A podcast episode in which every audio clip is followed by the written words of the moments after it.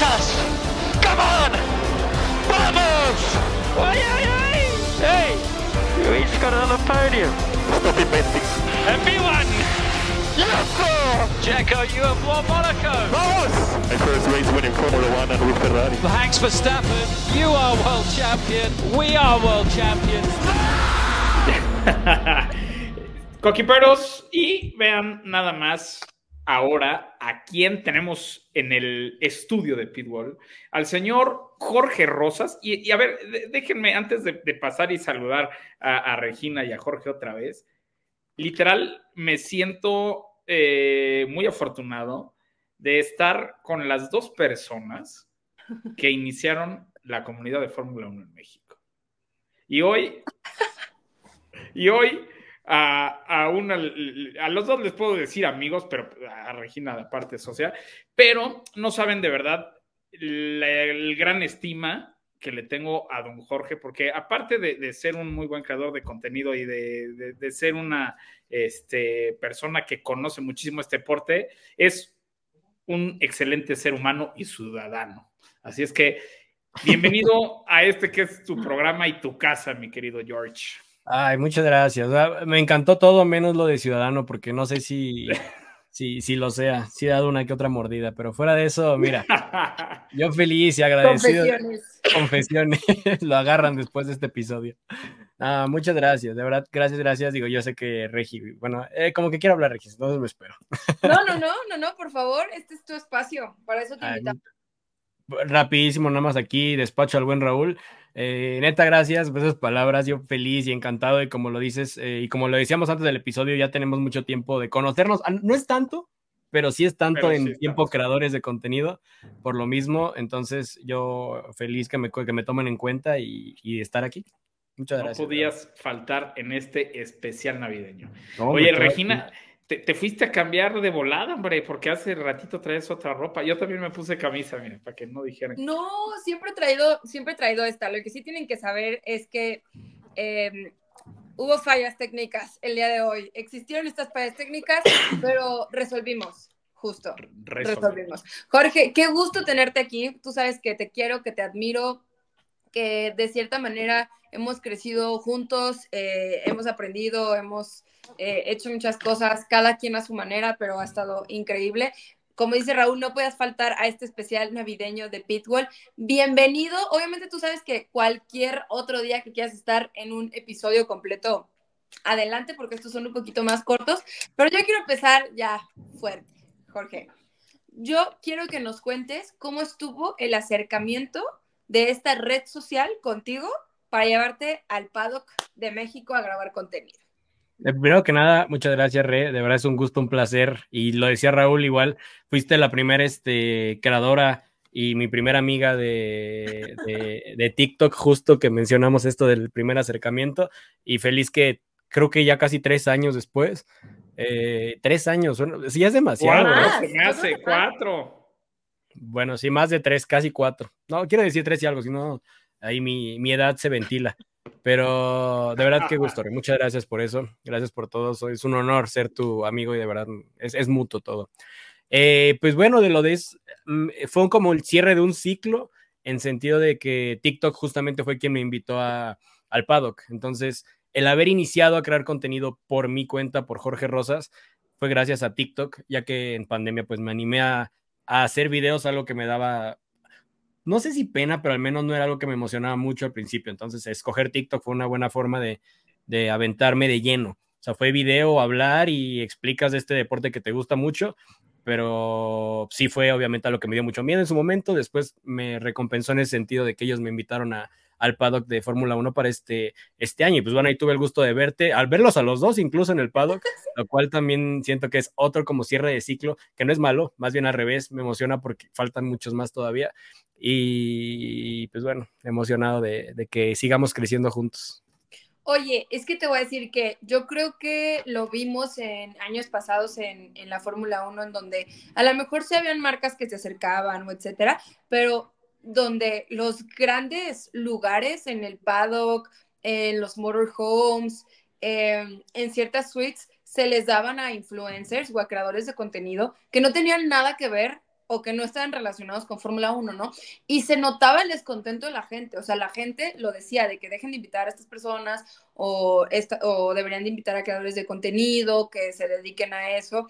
Y yo no estoy en contra de lo otro, la verdad es que yo creo que también eso va relacionado a la Fórmula 1 de todos los años, la farándula, el querer estar ahí, etcétera. Pero el hecho de que ya tomen en cuenta a a ti como creador de contenido y una red social tan importante y que te den la entrada como, además como creador de contenido, ¿no? Porque hay que diferenciar el, te dejaron entrar al paddock o te dieron un pase del paddock, a, te invitaron como creador de contenido porque quienes han estado en el paddock saben que no puedes, no puedes grabar. Por eso traigo, por eso traigo bufanda. Eh, no puedes grabar, no puedes crear contenido, ¿no? O sea, realmente es, ilegal transmitir, em, grabar eh, ciertas cosas. Obviamente, si te quieres acercar y tomar una foto, pues no hay ningún problema, pero ya la creación de contenido es, diferente. Y a ti te dieron esa entrada. Sí, o sea, eso es lo que me emocionó mucho porque justo no es ni medio, ni tampoco, como dices, como el, ah, sí, pásale y tómate las fotos y todo eso, que igual yo creo que es algo también, una experiencia impresionante, increíble. Eh, en este caso fue algo que todavía se me hizo más, este, pues me siento más agradecido de, que haya sucedido, porque sí podía grabar y podía estar literal creando contenido. Si yo veía algo, yo era el que estaba grabando y no tenía ningún problema, porque me tocó ver que les quitaban pases a gente que estaba grabando sin, sin el permiso en el celular, porque bueno, ya se me despegó, pero literal atrás del celular decía como el sticker de que tú puedes grabar. Entonces, este, ese tipo de cosas fue lo que sumó a la experiencia y que yo iba, tengo documentado los cuatro días que estuve pero ya ven cómo es uno de que no crea el contenido suficiente todavía, eh, entonces ahí lo tengo, pero hay cosas increíbles que tengo de, esa experiencia. Entonces, eh, justo, yo tampoco estoy en contra de que otros creadores de contenido que no estén específico en ah. Fórmula 1 vayan, porque como lo dices, es parte de la farándula que va, parte de crecer este deporte a otros eh, ámbitos, a otras este, comunidades que existen. Y ahorita creo que es más un tema de, de odio envidias que existen, porque creo que existen sinceramente, porque hasta con creadores ya actuales de Fórmula 1, amigos y amigas nuestros, eh, les tiran demasiado hate porque le está yendo muy bien, porque están creciendo muchísimo y porque tienen las oportunidades que otros no. Y sinceramente, pues la verdad está feo esto del hate porque está siendo muy pesado a esas personas. Pero bueno, de nosotros depende como esparcir esa buena vibra en lo que cabe y seguir apoyando y creando contenido, pero pues consciente, para bien. Sí, es, es bueno, es, muy mala onda este, el hate, pero este, pues creo que como dices, está de nuestro lado hacer, ¿no? Este, buena chamba para, para tratar de evitar eso. Oye, George, pero eh, este programa se, se trata de Fórmula 1 y tenemos que hacerte preguntas, pero antes de pasar a la Fórmula 1, queremos preguntarte, y creo que ya sabemos tu respuesta, pero creo que nos digas, no, ah. no, no, no, estamos preguntando cuál fue la decepción del año. No, queremos que nos digas, queremos que nos digas qué fue lo mejor del año para Jorge Rosas, o sea, persona, y qué fue lo mejor del año para Jorge Rosas en la Fórmula 1. Lo mejor del año fue un, año muy complicado, o sea, fue ha sido un año muy de muchas, eh, muchos aprendizajes. Platicábamos antes de, este episodio de cositas ahí de, de, de, de que pasan por mi cabeza. Ha sido una, un año diferente, pesado para bien, creo. Y pues creo que personal es el aprendizaje y la, oportunidad del paddock. Sinceramente fue algo que me, me abrió mucho los ojos a lo que quiero hacer, pero yo algo que siempre he dicho es que no me veo como creador de contenido a tiempo completo. No es algo que me que, que siempre haya dicho como quiero serlo, como lo es Yello, un amigo mío que ustedes lo conocen, que desde que lo conozco él siempre tipazo, pero de verdad es muy determinado porque desde, lo conozco desde la secundaria, más o menos, ya tiene, ya llovió, ya llovió desde entonces. Desde ese entonces siempre decía que quería grabar videos y eso que YouTube apenas iba empezando y todo eso. Entonces, eh, no estoy en ese punto, pero sé que esto de los medios sí es algo que me gustaría explorar mucho. Entonces, me abrió mucho los ojos, me abrió muchas puertas también eso del paddock. Eh, y pues bueno, personal eso. Y en cuanto a la Fórmula 1, también está complicado porque justo decías, decías de broma lo de la decepción de Ferrari, pero al final de cuentas sí lo es. Lo bueno que el hecho de que también ame mucho a Checo Pérez me ayuda a que no todo sea malo, que a la vez sí lo fue también porque no fue la mejor temporada para Checo, en cuanto, aunque haya quedado segundo, no fue la mejor eh, temporada para Checo. Entonces, la verdad, creo que en Fórmula 1 me la pones bien complicada. No, o sea, te podría decir que hasta Piastri, creo que la temporada de Piastri puede ser mi, mi cosa favorita de, de esta Del año. temporada. ¿eh? ¿Te vale? ¿Traes la gorra? Sí, creo que sí. Es muy complicada pregunta, la verdad. Fue un año que no, no, no disfruté mucho en cuanto a cosas buenas que hayan sucedido ni para Ferrari ni para Checo, entonces, pero estuvo entretenida, estuvo entretenida. Sí. Sí. Oye, oye, George, ¿y qué fue lo no tan padre este, de, de la, de la vida de Jorge Rosas y de la Fórmula 1 para Jorge Rosas? A ver, de la Fórmula 1, yo creo que sería la ilusión que me di en algún momento con Ferrari al principio y también con Checo. O sea, creo que la- el principio de temporada fue como un subidón de pensando en ellos dos para luego irte en caída libre toda la temporada, toda la temporada. Digo, Mercedes como siempre lo hace muy bien. Sinceramente, Mercedes, ellos pueden empezar extremadamente mal y van a terminar el año demasiado bien. Entonces, eh, opacaron ahí a, a- a Sí. Ferrari y hasta Checo en algún momento casi lo... lo- Estuvo soplándole la nuca a Hamilton a Checo. Le metió emoción, al menos le metió bastante Ah. emoción así ahí al final. Entonces, Uf, bueno, Hamilton también cae muy bien, entonces no, no veo ahí un tema de, de eso. Yo estaba del lado correcto de la historia en Abu Dhabi 2021, entonces me siento, me siento feliz de haber apoyado a Hamilton eh, en Ah. eso. Y, y creo que personal, ah, malo no, pero sí ha sido de un año de mucha retrospección, introspección, perdón, o sea, como de ver muchas cosas eh, mías para bien y para mal también. Entonces, este año aprendí mucho de mí y no lo veo como malo, pero sí como muchas, encontrar muchas áreas de, de oportunidades, de mejora. Qué bien. Oye, y si tú tuvieras que darle un consejo a una persona que quiere empezar a hacer contenido de Fórmula 1, ¿cuál sería tu consejo como personal y un consejo técnico? Porque creo que muchas veces también decimos como, pues atreverte a hacerlo o algo así, pero a lo mejor un muy buen consejo es inviértele en una luz, o sea, de que puede cambiar esto, o un micro, o sea, no sé, algo, algo personal y algo técnico. te lo estamos pidiendo por lo que pasó al principio del programa. Te lo estoy yo que no tengo micrófono ahorita. Eso no va a salir en el episodio, eso es para ustedes, ¿no? Técnicamente. Ah, pues algo técnico, yo creo que una aplicación de edición de video. Creo que siempre está cool editar desde el mismo TikTok o desde el mismo Instagram o lo que sea, pero no hay nada como una aplicación dedicada a editar porque te da herramientas como subtítulos, como títulos, como otras cosas que te, suben tu contenido. Entonces, este, yo creo que eso más da dedicarle un extra para diferenciarte. Creo que eso es lo que digo, yo se los admiro muchísimo y que se los voy a decir hoy y siempre, el no quedarse en el mismo contenido de, de, siempre con el que uno inicia, y digo pensando en que justo iniciamos en TikTok y que de ahí pues bueno, ustedes tienen otra historia que de pronto se dio el podcast, se conocieron, muy buena historia sinceramente, con hasta traición y odio y todo. Una, una novela, la podríamos hacer en Televisa. Literal, yo creo que sí.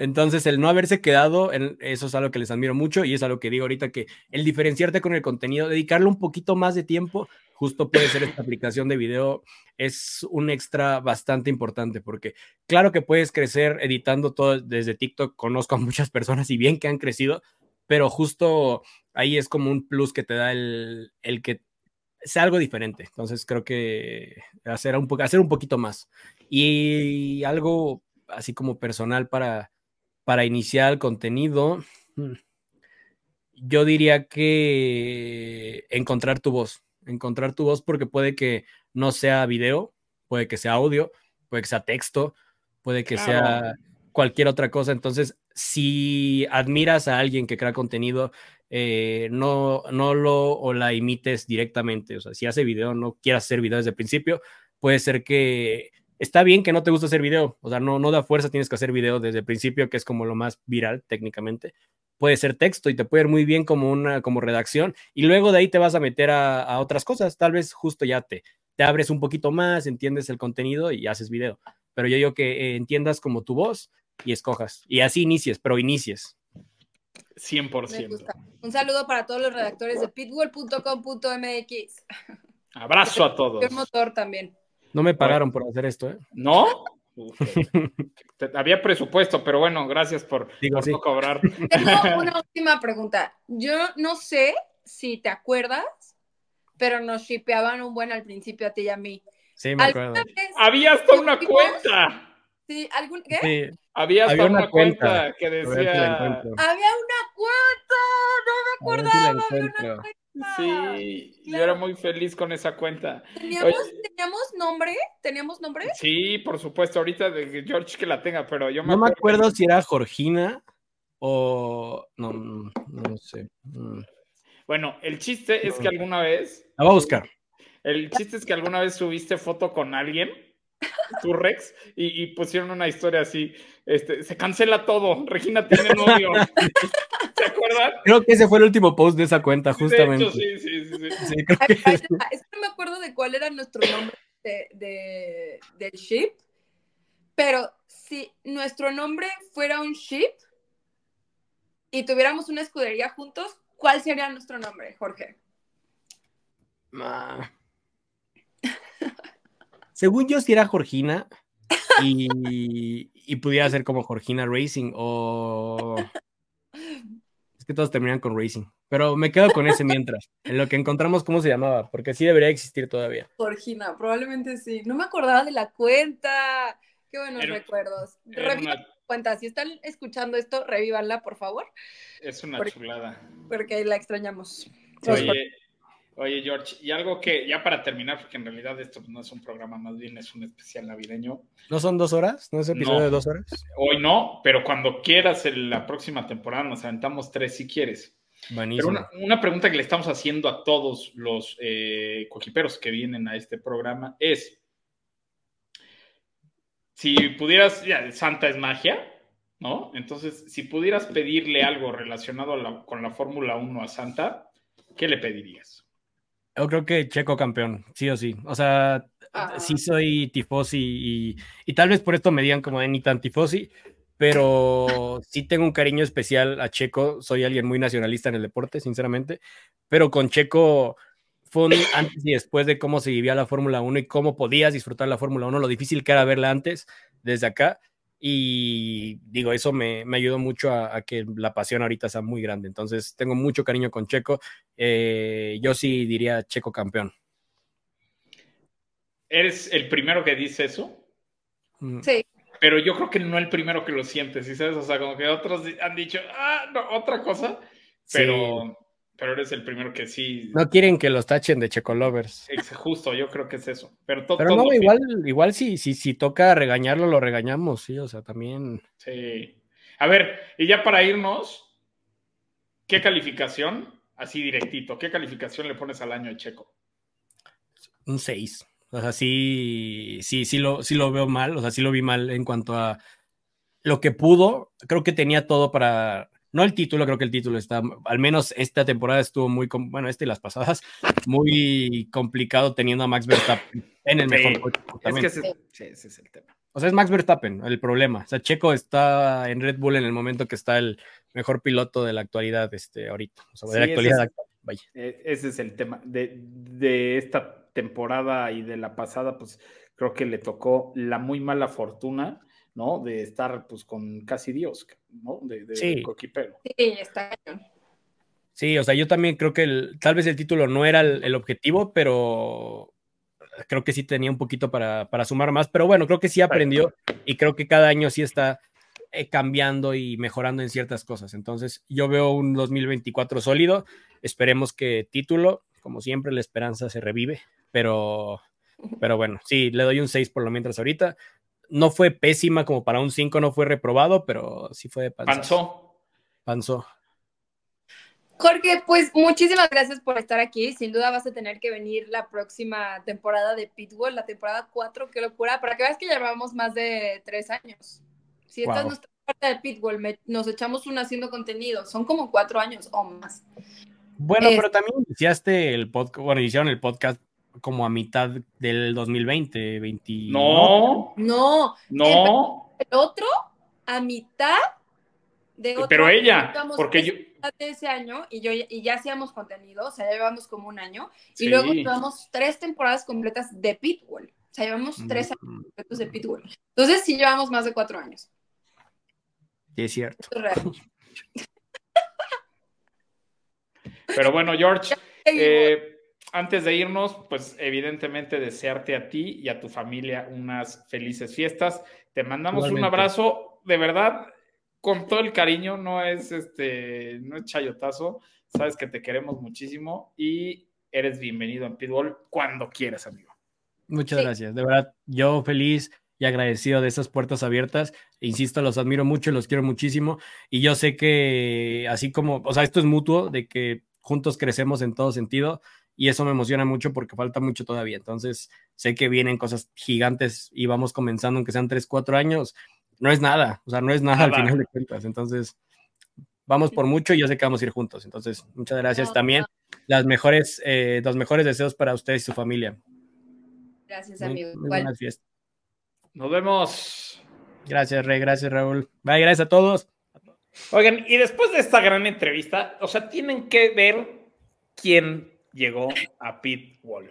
Yo creo que una, si no es que la creadora de contenido que más queremos, Regina y yo, Mi favorita. Valentina Peña, la chica de la Fórmula 1. Un saludo, Raúl, Regina, muchísimas gracias por invitarme aquí a Pitbull para este especial de Navidad. Yo muy contenta de poder venir siempre que se presenta la oportunidad, así que que empiece esto.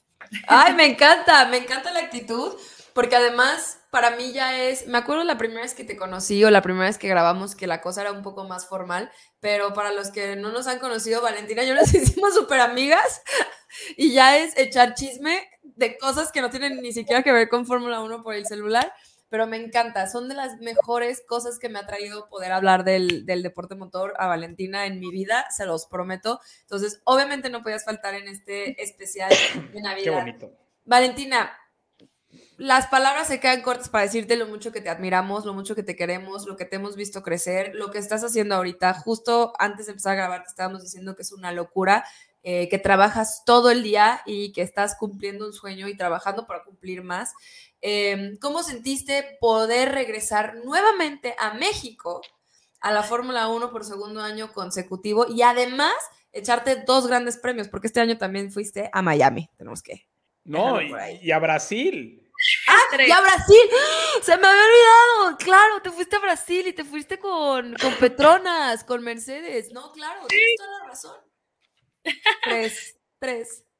No, la verdad es que en el caso de México fue muy especial porque fue como mi primera carrera de Fórmula 1 el año pasado, que de hecho tuve la oportunidad de vivirla con Regina y eso lo hizo aún más especial toda la experiencia y volver como ya con esa idea de lo que había sido la carrera del año pasado y encontrarme con tantas cosas distintas que creo que vimos este año, ¿no? Una experiencia tal vez diferente, por ejemplo, estar en el caso mío, pues en unas suites que era diferente como a todo lo que había conocido antes, eh, estar en la zona amarilla que me había parecido espectacular y que de hecho fue la zona que más adelantamiento estuvo en la carrera. Entonces, eh, el Gran Premio de México que tuvimos que estuvo muy entretenido, obviamente con la polémica y todo.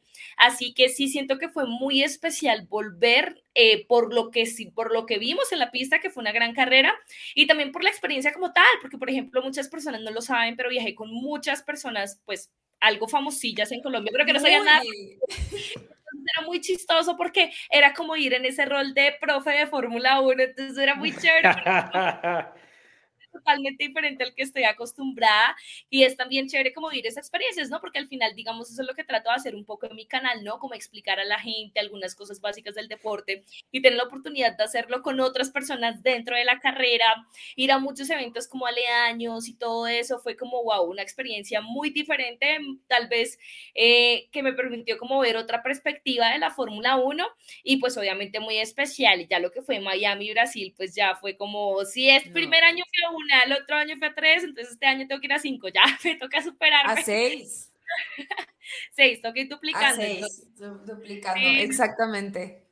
toca ir poniendo la vara más alta, pero la verdad creo que a pesar de que sí fue una temporada muy dominante, eh, las carreras en las que fui las disfruté muchísimo y creo que Grandes carreras.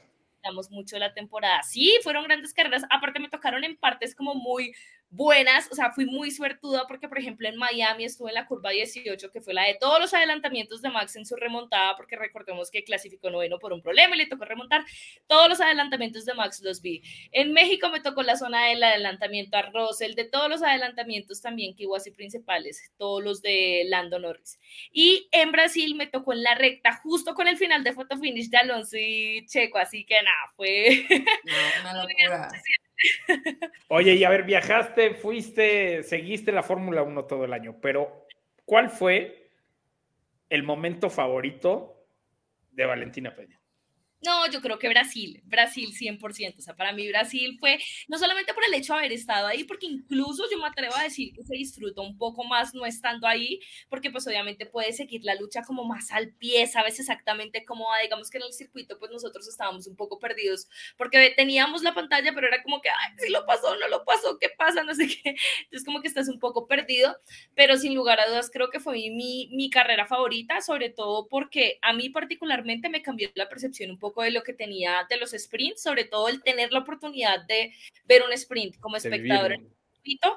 O sea, yo era de las personas que lo súper criticaba porque soy muy clasiquera, me gustan mis tres prácticas y mi Q1, mi Q2 y mi Q3, pero yendo al circuito lo reconozco, se siente mucho la diferencia en cuanto a lo que disfrutas un fin de semana y particularmente en el caso de Brasil que tuvimos un sprint espectacular y también tuvimos espectacular. Entonces, como que en realidad no hubo ninguna sesión aburrida todo el fin de semana. Sí, le fue bien estuve, me fue muy bien, así que me sirvió como para cambiar esa percepción que tenía de los sprints y sobre todo pues verdaderamente vivir una carrera así emocionante de principio a fin, ese final de photo finish, al final ver cómo yo estaba al frente del podio, entonces el poder ver cómo toda la gente celebraba a Fernando Alonso, estaba feliz de que él se subiera al podio, de lo que hizo en esa carrera, de cómo defendió, de cómo atacó al final, eh, wow, fue como sin lugar a dudas mi highlight de la temporada, o sea, para mí fue la mejor carrera del año y la que más disfruté.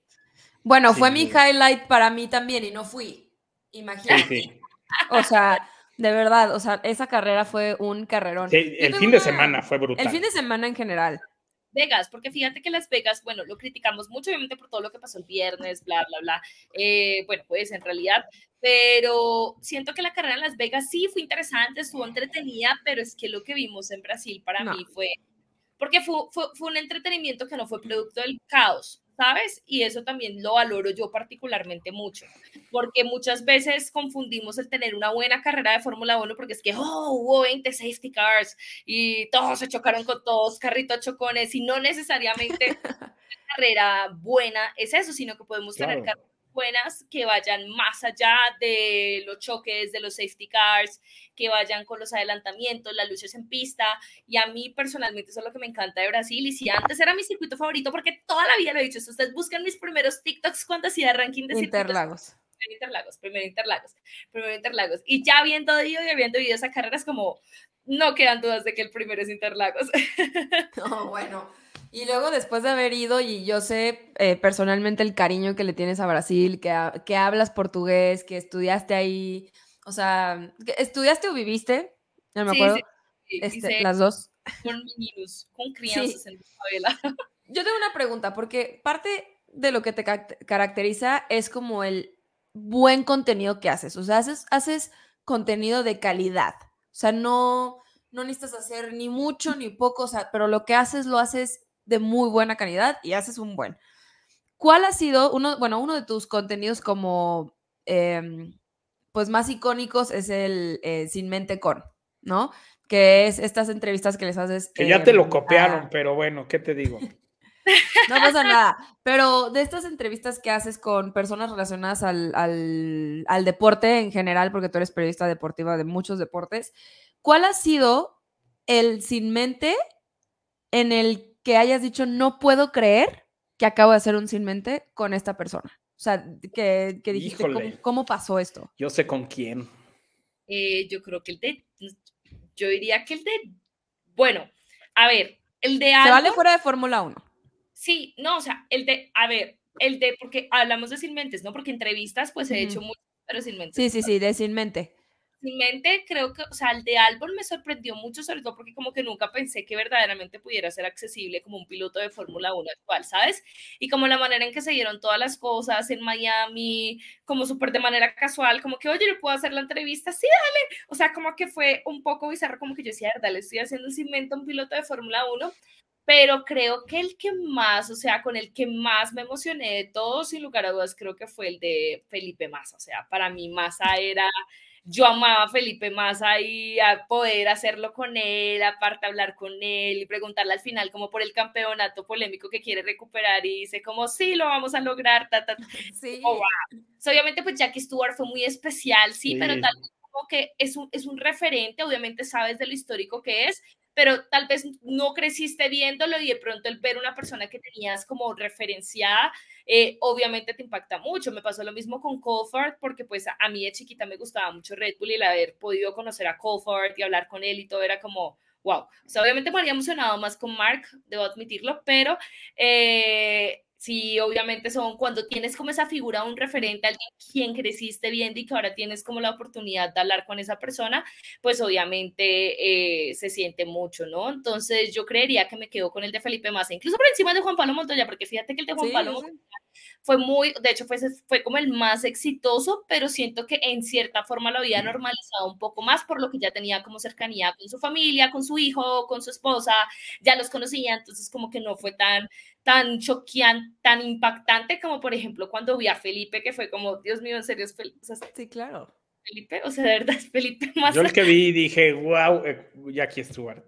Es que. Jackie, es que el de Jackie. No, sí, idolazo mío. Chistoso porque el de Jackie fue cualquier cosa menos sin mente, ¿no? Porque. Sí.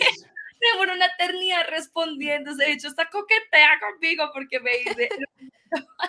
un momento que le dije, como eh, como, bueno, y esta temporada entretenía, no sé qué, la gente, ah, porque, porque a los jóvenes les gusta tanto la Fórmula 1, o sea, porque ahora quieren venir a la Fórmula 1, ¿qué crees que ha hecho bien esta nueva generación de la Fórmula 1? Y me dice, pues yo quisiera ir a cualquier lugar contigo, señorita, y yo, y yo no pierde el toque. El sugar no pierde de Valentina. el toque. No. Pero sí fue como, oh my God. Bueno, no, lo no. de Felipe Massa es una chulada. O sea, yo empecé a ver la Fórmula 1 por Felipe Massa. Bueno, o sea, por mi papá, pero me dijo, tienes que irle a uno. Y yo, a ese. Y era Ay, Felipe Massa. Y luego, como a los dos años, se fue a Ferrari, o al año. Y, y ya era como el coche rojo, Ferrari y Felipe Massa. Así, esa fue como que mi infancia. Sí, no, total. Oye, Valen, ahora cuéntanos para ti qué ha sido. Eh, pues lo contrario a lo mejor de la Fórmula 1. O sea, ¿qué ha sido lo que, eso que te dejó un mal sabor de boca, que no te gustó de esta temporada, que no te hizo muy feliz? Buf, es una pregunta difícil, la verdad, creo que es una pregunta difícil porque a pesar del dominio que tuvimos de Max, eh, fue una temporada muy buena, pero yo creo que sí, tal vez me hubiera gustado el ver máscaras diferentes en el primer lugar, creo que a todos. O sea, obviamente esto no es tirarle hate a Max Verstappen porque hay que aplaudir la temporada que hizo y lo bien que lo claro, hizo. Sin duda. O sea, no, no se puede criticar como que, ah, es que la Fórmula 1 es muy aburrida cuando un equipo está haciendo todas las cosas bien, eso también lo tienes que apreciar, ¿sí? Eh, pero no nos digamos mentiras, pues todos nos habría encantado, por ejemplo, ver una victoria de Hamilton, ver una victoria de Norris, ¿sí? Claro siento que por momentos como que ese tema de que ya tú siempre sabías que Max iba a ganar porque era, es tan bueno el nivel en el que estaba la consistencia que tenía que básicamente, salvo que pasara algo malo como sucedió en Singapur, pues era imposible que no ganara él, ¿no? Entonces creo que tal vez eso fue lo que no me gustó tanto de la temporada, sobre todo porque era extraña la sensación, creo, porque por más de que supieras si iba a ganar por 20, no sabía si iba a ganar por 20 segundos, si iba a ganar por 2, si iba a ganar cruzando primero la última línea. o sea, literalmente. No, y a ver, a veces cruzó la línea con el coche roto, o sea, era. Pero siempre lo conseguía, ¿sabes? O sea, obviamente, no, lo que digo, no es tirarle hate, no, no es detectar su consistencia para nada, pero creo que es más como una crítica, más que una crítica al dominio de Max, creo que es una crítica a los otros equipos en cierta forma, porque yo creo que claro. esa es la que se debe tener un poco, ¿no? No es como, ah, pinche, perdón la expresión, yo imitando. ah, pinche Max Verstappen que gana todas las carreras, güey. Pues no, o sea, pues, no ocupes a Max. Ser como blooper del año. Y esa es la Valentina Peña mexicana.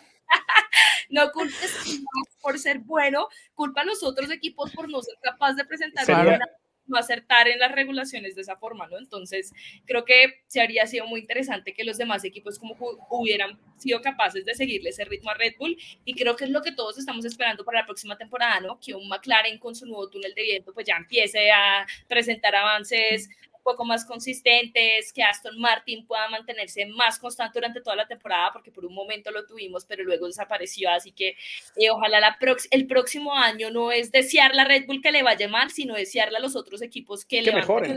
Que. Claro, claro, claro. Oye, a ver, si, si, la- bueno, es que ya no vas a ser la chica de la Fórmula 1, porque ya como hiciste el- el- la imitación mexicana, vas a ser la morrita de la Fórmula 1.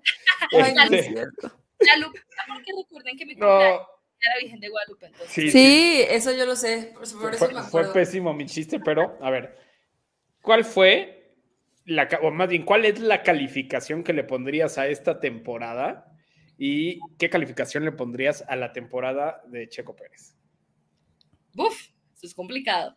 Eh, a ver, calificación esta temporada, fíjate que dentro de todo me quedo con un, mm, diría, un 8 de 10, ¿sabes? Y muchos dirán, de pronto es muy alta, pero no me parece alta en el sentido de que, a pesar de que Max ganó siempre, que de hecho por eso no le doy un 10, fue una temporada que fue muy buena si miramos del segundo hacia atrás, o sea, No, pero estamos viendo historia aparte. Claro. podio, eh, tuvimos por ejemplo esa victoria de Piastre en un sprint, eh, los podios de Fernando Alonso que creo que todos, o pues por lo menos las personas que le tenemos un cariño especial a Fernando, pues lo celebramos mucho, ¿sí?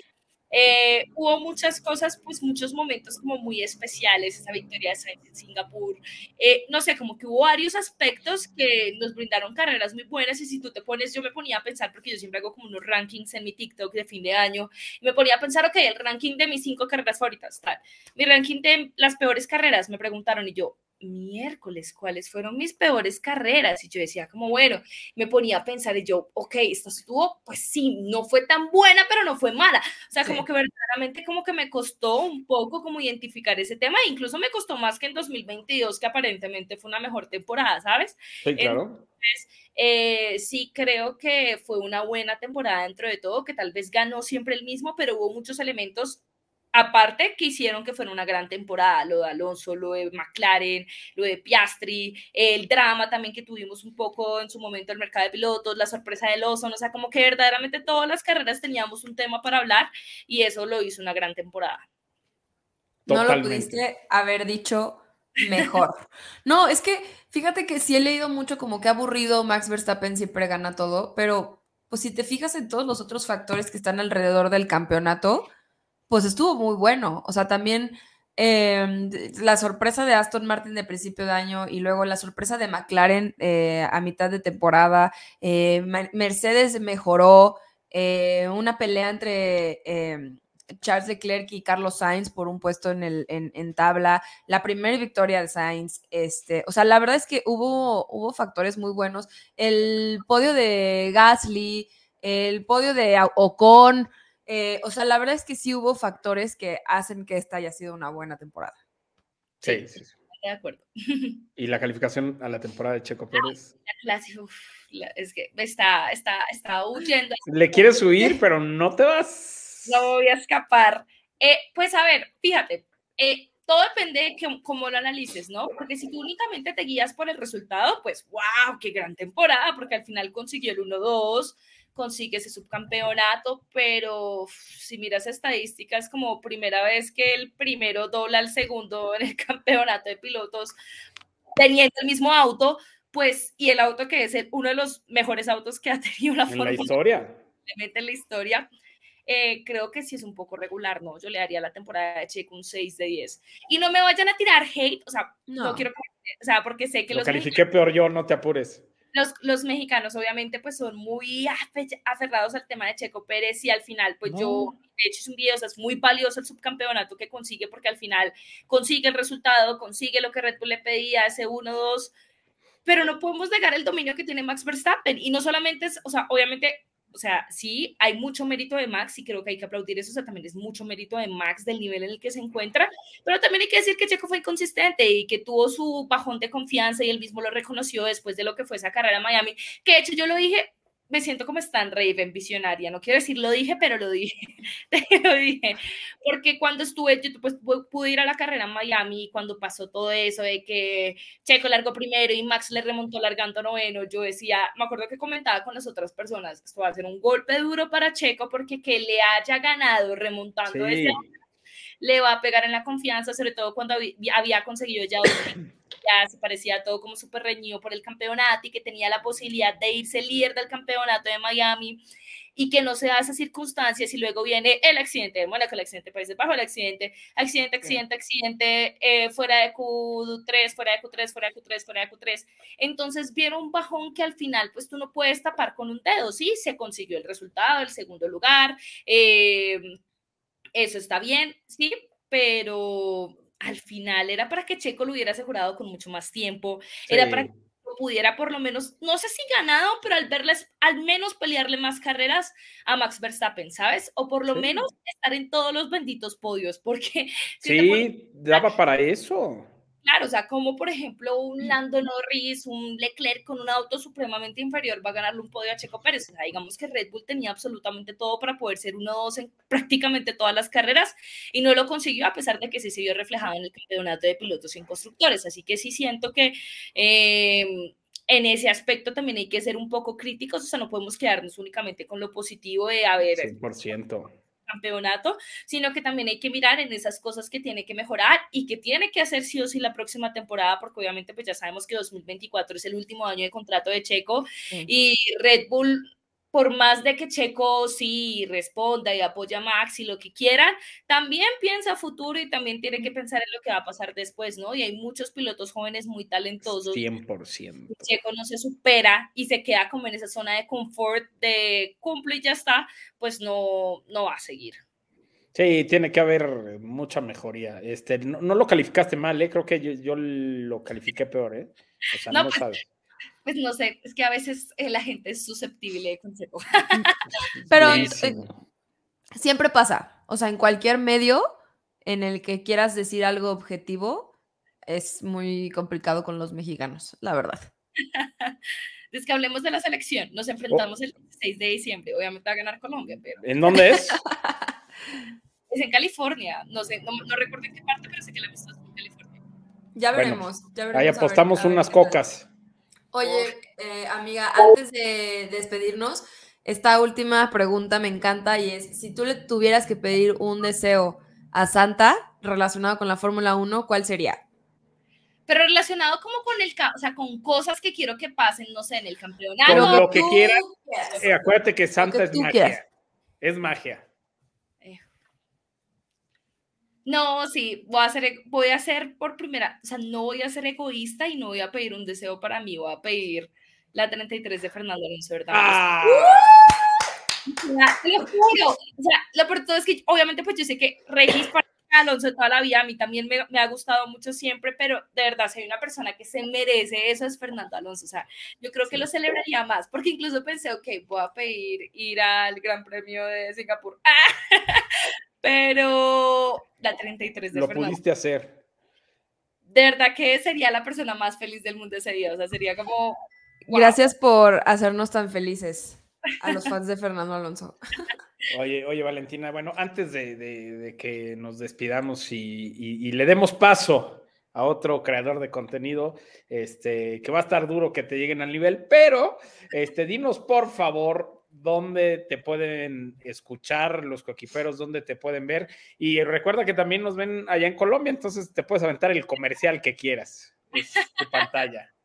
Claro que sí. Pues bueno, me pueden seguir en TikTok y en Instagram como arroba la chica de la Fórmula 1. Eh, pues no sé si, bueno, hay muchas personas de pronto que escuchan radio convencional. Todas las mañanas hablo en W Radio Colombia, que es la emisora pues más escuchada en las mañanas en el país. Así que ahí también me pueden escuchar hablando de otras cosas eh, que no son fútbol y que no son, perdón, Fórmula 1. Mucho fútbol suele pasar. y bueno, y también hacerles una invitación, pues esto de hecho no lo he comentado en mis redes sociales, así que es casi que primicia Pitbull. Eh, Este año vamos a estar, bueno, en la próxima semana viajamos a Europa, a Madrid, para un evento muy Así que allá vamos a estar en un evento de Cars en el Gran Premio Pistol, que la verdad me genera mucha ilusión. Eh, van a estar muchos creadores de contenido de España, va a estar Víctor Abad, va a estar... Ahí nos saludas a todos. Bueno, van a estar muchos y obviamente voy a hacer mi pequeño Eurotrip, voy a visitar algunos lugares que les van a interesar, no todos los que yo quería, pero bueno, hay, hay Eurotrip, Fórmula 1, fútbol, bueno, hay de todo. estaremos creando mucho contenido para que no se lo pierdan. Me encanta. Represéntanos, represéntanos en esa copa, ¿ok? Es que no, no, ustedes, bueno, a los coquiperos hay que platicarles. ¿Qué? No te escuchamos. Trata de no chocarte en la primera vuelta. Por favor. Por favor, por favor. Oye, es que hay que platicar que pues una comunidad nos invitó a eso. Este Valentina va a ser la representante de México, este Latinoamérica, Colombia, Estados Unidos, de todo el continente. sí, todo Pero gánalo, gánalo, por haz los pedazos y nos saludas a todos. claro que sí. y pues bueno, feliz Navidad, mucha suerte y mucho éxito y gracias por ser parte de este especial navideño de Pitbull y de esta familia. ¿Sabes que es tu casa? Tú sabes que el día que quieres venir a platicar, se sabe. Felices siestas. Y año nuevo a todos. Eh, y bueno, que disfruten este tiempo en familia para recargar energías. Ahorita que no hay Fórmula 1, porque luego viene nueva temporada y obviamente vamos a estar ahí con todo. Nos vemos. Uno. Y ahora miren nada más con este invitadazo que tenemos por aquí. Y es que del bosque estamos felices de que seas parte de este especial navideño. Te voy a decir por qué. Eres un creador de contenido que además de que ha crecido muchísimo este último año, tuve la oportunidad de conocer este año. Eres una gran persona, un gran amigo, eh, ídolo de muchos ya. Y entonces se me hace padrísimo que estés aquí y que nos compartas cómo ha sido tu crecimiento tan, tan grande, ¿no? En, en, en, este tiempo que te empezaste a dedicar como creador de contenido de Fórmula 1. Pero antes que nada, déjame decirte, es que eres la bandita, amigo. La bandita. Pues gracias a la bandita es que he crecido tanto, ¿no? O sea, realmente agradecido muchísimo con toda la, la bandita que me apoya en todos los videos, en todos los en vivos, en todas las stories, ¿no? O sea, constantemente están ahí comentando, compartiendo. Entonces eso está padrísimo y es de lo que más disfruto, de hecho, de hacer contenido, aparte de conocer a gente tan fregona como ustedes dos. Ay, amigo. Oye, y qué padre em, que ya también estuviste en pole position. Eh, no sé si antes ya habías hecho eh, formato en video así de televisión como en esa magnitud, pero dime, yo creo que ya hemos tenido un episodio completo contigo en donde nos habías em, contado un poco más acerca de ti, pero ¿qué fue lo que te trajo a hacer contenido de Fórmula 1? Pues todo comenzó porque tengo un primo que es creador de contenido, es influencer, eh, y me decía, o sea, él me decía siempre de que, güey, has contenido de Fórmula 1, siempre que hablas conmigo de Fórmula 1, de estás súper apasionado y hablas todo el día de eso, ¿no? Entonces, igual la gente que me rodea, pues siempre les platicaba de, Fórmula 1, les contaba cómo pasó la carrera, eh, les explicaba cosas y entonces, pues principalmente fue mi primo el que me dijo, güey, ya empieza. Y hubo una vez que me mandaron un video del choque de Mick Schumacher en Mónaco eh, y nada más lo reposté así en TikTok. Tenía unos TikToks, pero así de broma, súper. ¿Es el que se partió en dos? Ah, ajá, sí, sí, sí. Entonces me lo mandaron y lo subí de broma y se viralizó y dije, hmm, ¿comenzaré ahorita? Y ya empecé a grabar eh, malísimos. La verdad es que consejo para todos los que quieran empezar a grabar, o sea, si están malos sus videos al inicio, no dejen de grabar, porque los míos estaban horribles. Eh, y ya de ahí, pues justamente este primo que es influencer me mandó así de que, ah, mira el, perfil de este chavo, es un, un, pelirrojito que pone así como green screens. No es de Fórmula 1, pero dije, oye, está bueno el formato y empecé a probar y pues la verdad es que me encanta, o sea, y por eso es que continué haciéndolo, porque no era como, ay, es una chamba, ¿no? Sino está padrísimo, me, me gusta, me divierte y pues hablo de lo que más me gusta, la Fórmula 1. Oye, aparte te voy a decir, este, yo creo que todos los que se dedican a hacer contenido, no importa de lo que sea, ves tus primeros videos y te das pena. Sí, sí, Yo- sí. Yo, yo hace poco hice un ejercicio y fui a escuchar no el primer Pitbull, sino el primer programa que hicimos Regina y yo juntos Yo también que lo fue hace hice. cuatro años. No, no, no, no. O sea, digo, a ver, yo siempre he hablado un chorro, pero la verdad es que lo hacía muy mal. Y la verdad es que mi desenvolvimiento en el programa y en las cámaras ah, es muy diferente. No. Pero escuché ese de, de Regina eh, y, yo hace cuatro años, no, no, no, no quería llorar. Dije, ¿cómo diablos es posible que Pitbull siga vivo? Sí, no, o sea, yo vi mis videos hace no mucho, justamente, creo que fue por ahí de cuando ya llegué a los 100 mil seguidores que dije, uy, a ver, vamos a hacer como un recorrido de cómo empecé. yo no estoy en Y ese club, sí, no perdónenme. manches.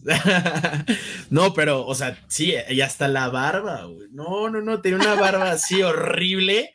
Y dije, ¿qué, qué, en qué pensaba? Tuve barba, luego tuve nada más el bigotito, entonces estaba muy chistoso. Mis videos más virales, bueno, o sea, aparte de los últimos, tenía nada más el bigotito y yo, no, ¿por qué se me viralizaron esos? Los que salía con el bigotito. Sí, ha pasado, está chistoso porque también estás viendo cómo, cómo has cambiado también, este, pues, en físico y aparte en la forma en la que hablas. O sea, yo también eran muy lentos los videos, me trababa, no editaba, ¿no? Y ahorita, pues, ya es completamente diferente.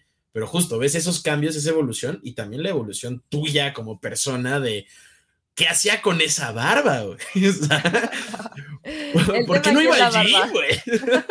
Sí, sí, sí. La barba es chida. No, no, pero la mía estaba horrible. O sea, era así. No, no, no, no, no, horrible. Oye, del Bosque, platícanos cuál fue tu momento favorito del año, tanto de Fórmula 1 como personalmente. O sea, esa vez que dices, este año lo voy a recordar por esto. Híjoles, que hubieron bastantes. La verdad fue. Afortunadamente fue un año lleno de metas cumplidas, ¿no? O sea, una de mis metas, por ejemplo, este año era ir al Gran Premio. Así era como, "Eh, quiero ir al Gran Premio y esa es la meta. Y empezaron a salir tantas, o sea, llegar a tantos seguidores, una, eh, ir al Gran Premio, claro que eso estuvo padrísimo como invitado, y estuvimos los dos y la pasamos a toda madre. Eh, eso estuvo padrísimo. Luego lo de, lo de ir también a grabar Pole Position a tu DN fue como, órale, qué, qué locura. Conocerla la- a toda esta gente, ¿no? Que, que está en el, en el medio de la Fórmula 1, está padrísimo. Eh, es una gran comunidad, la verdad es que me está encantando todo eso también. Y algo que me encantó de este año es que me animé a narrar las carreras en vivo. Sí, O yo sea, no lo tenía contemplado, la verdad. Desde que empecé a grabar el contenido, jamás pensé en narrar carreras. Y me compré una, una computadora principalmente para hacer streaming de yo jugando al simulador de F1. Y un día, no sé por qué, dije, pues a ver, voy a narrar una carrera. Y me gustó muchísimo, lo disfruté cañón. Y bueno, narrar la pelea de Checo Pérez con Fernando Alonso en Brasil fue brutal. O sea, y te hiciste viral, te hiciste viral en todo Sí. el mundo. En España salí en noticieros españoles, súper raro, así seguidores me decían de que, o sea, espa- españoles, seguidores españoles, de que, oye, saliste en este medio. Y yo, oh, ¿qué? ¿Qué estás haciendo allá en España? O sea, ¿qué? Qué Oye, mil cosas, la verdad. O sea, no, no te podría decir una porque son tantas. La verdad es que fue un gran año, fue un súper año lleno de sorpresas y metas cumplidas. Y en el campeonato, ¿cuál fue tu, tu mejor momento? Tu, así, la, la estrella del árbol navideño. Yo creo que esa batalla de Fernando Alonso y Checo Pérez, el narrarla, o sea, el, el- el hecho de verlo está padre, ¿no?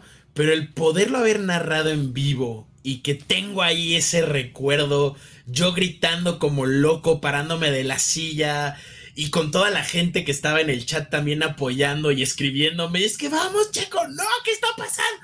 Eso pues, es increíble y es, eso es lo que más me gusta también de narrar, ¿no? O sea, se vive diferente, ¿no? O sea, algunas personas me dicen, no, pero es que ya no disfrutas tanto porque ahora es más chamba. Y yo, no, no, no, cállate, a mí me encanta narrar, me la paso mucho mejor porque estoy todavía mucho más enfocado en absolutamente todo.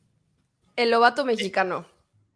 El Lobato Ándale. mexicano. Justamente me estaban comparando con Lobatos. En Twitter habían un buen de comparaciones de mira cómo lo narra un español y mira cómo lo narra un mexicano, ¿no? Entonces yo estaba así de por- o sea, me están usando a mí para compararme con Lobato, el español, como el narrador streamer, popular streamer, dijeron, ¿no? En las Popular notas. streamer, popular sí. streamer mexicano, narra la pelea este, y da la perspectiva desde un mexicano, ¿no? Oye, pues déjame tomar una foto de este momento, no va a ser que luego ya no nos quieras hablar. no, ¿cómo creen? ¿Cómo creen?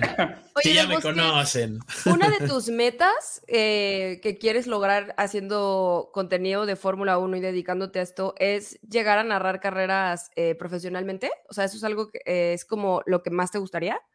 No es lo que más me gustaría, pero sí es algo de lo que me gustaría mucho. Poder mostrar los autos en la, en la pantalla en lo que narro. O ¿Qué sea, es- no sé es si es con una televisora. Híjole, es que no sabría decirte. O sea, tantas sor- sorpresas han estado saliendo. O sea, en algún Qué momento gusto. jamás hubiera pensado, tipo, ir a, a pole position, ¿no? Como, y cuando fui fue como, wow, qué buena experiencia.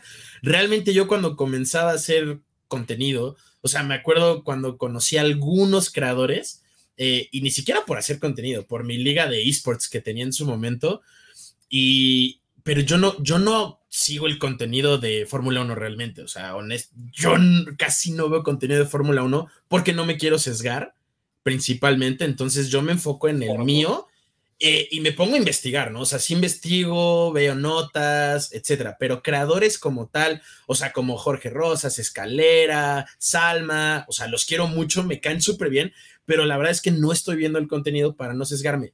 Pero algo que me dio una sorpresota fue conocerlos, eh, incluyéndolos a ustedes también, y pues hacer amistades, es- nuevas amistades que nos apasiona lo mismo, está, está padrísimo, ¿no? Entonces, Sí, entonces son, son cositas que van saliendo. eh, por ejemplo, antes pues, no había pensado nunca en, ah, me gustaría vivir de esto.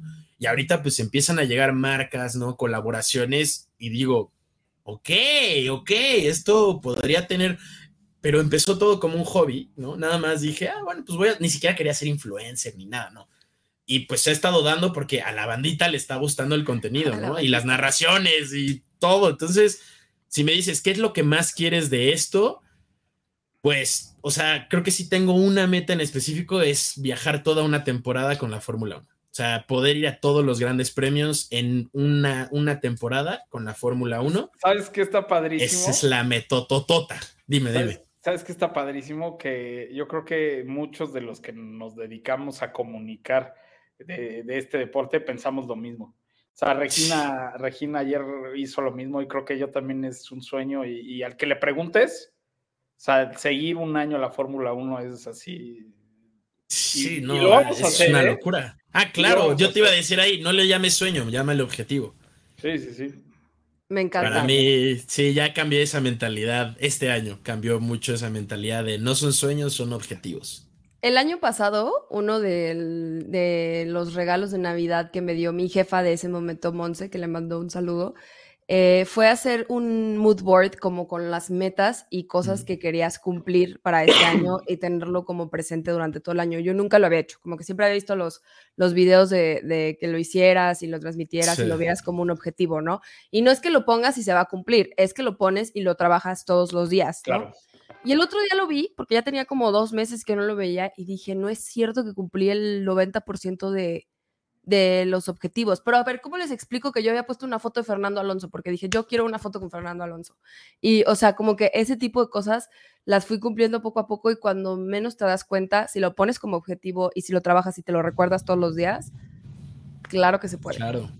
Sí, sí, 100%.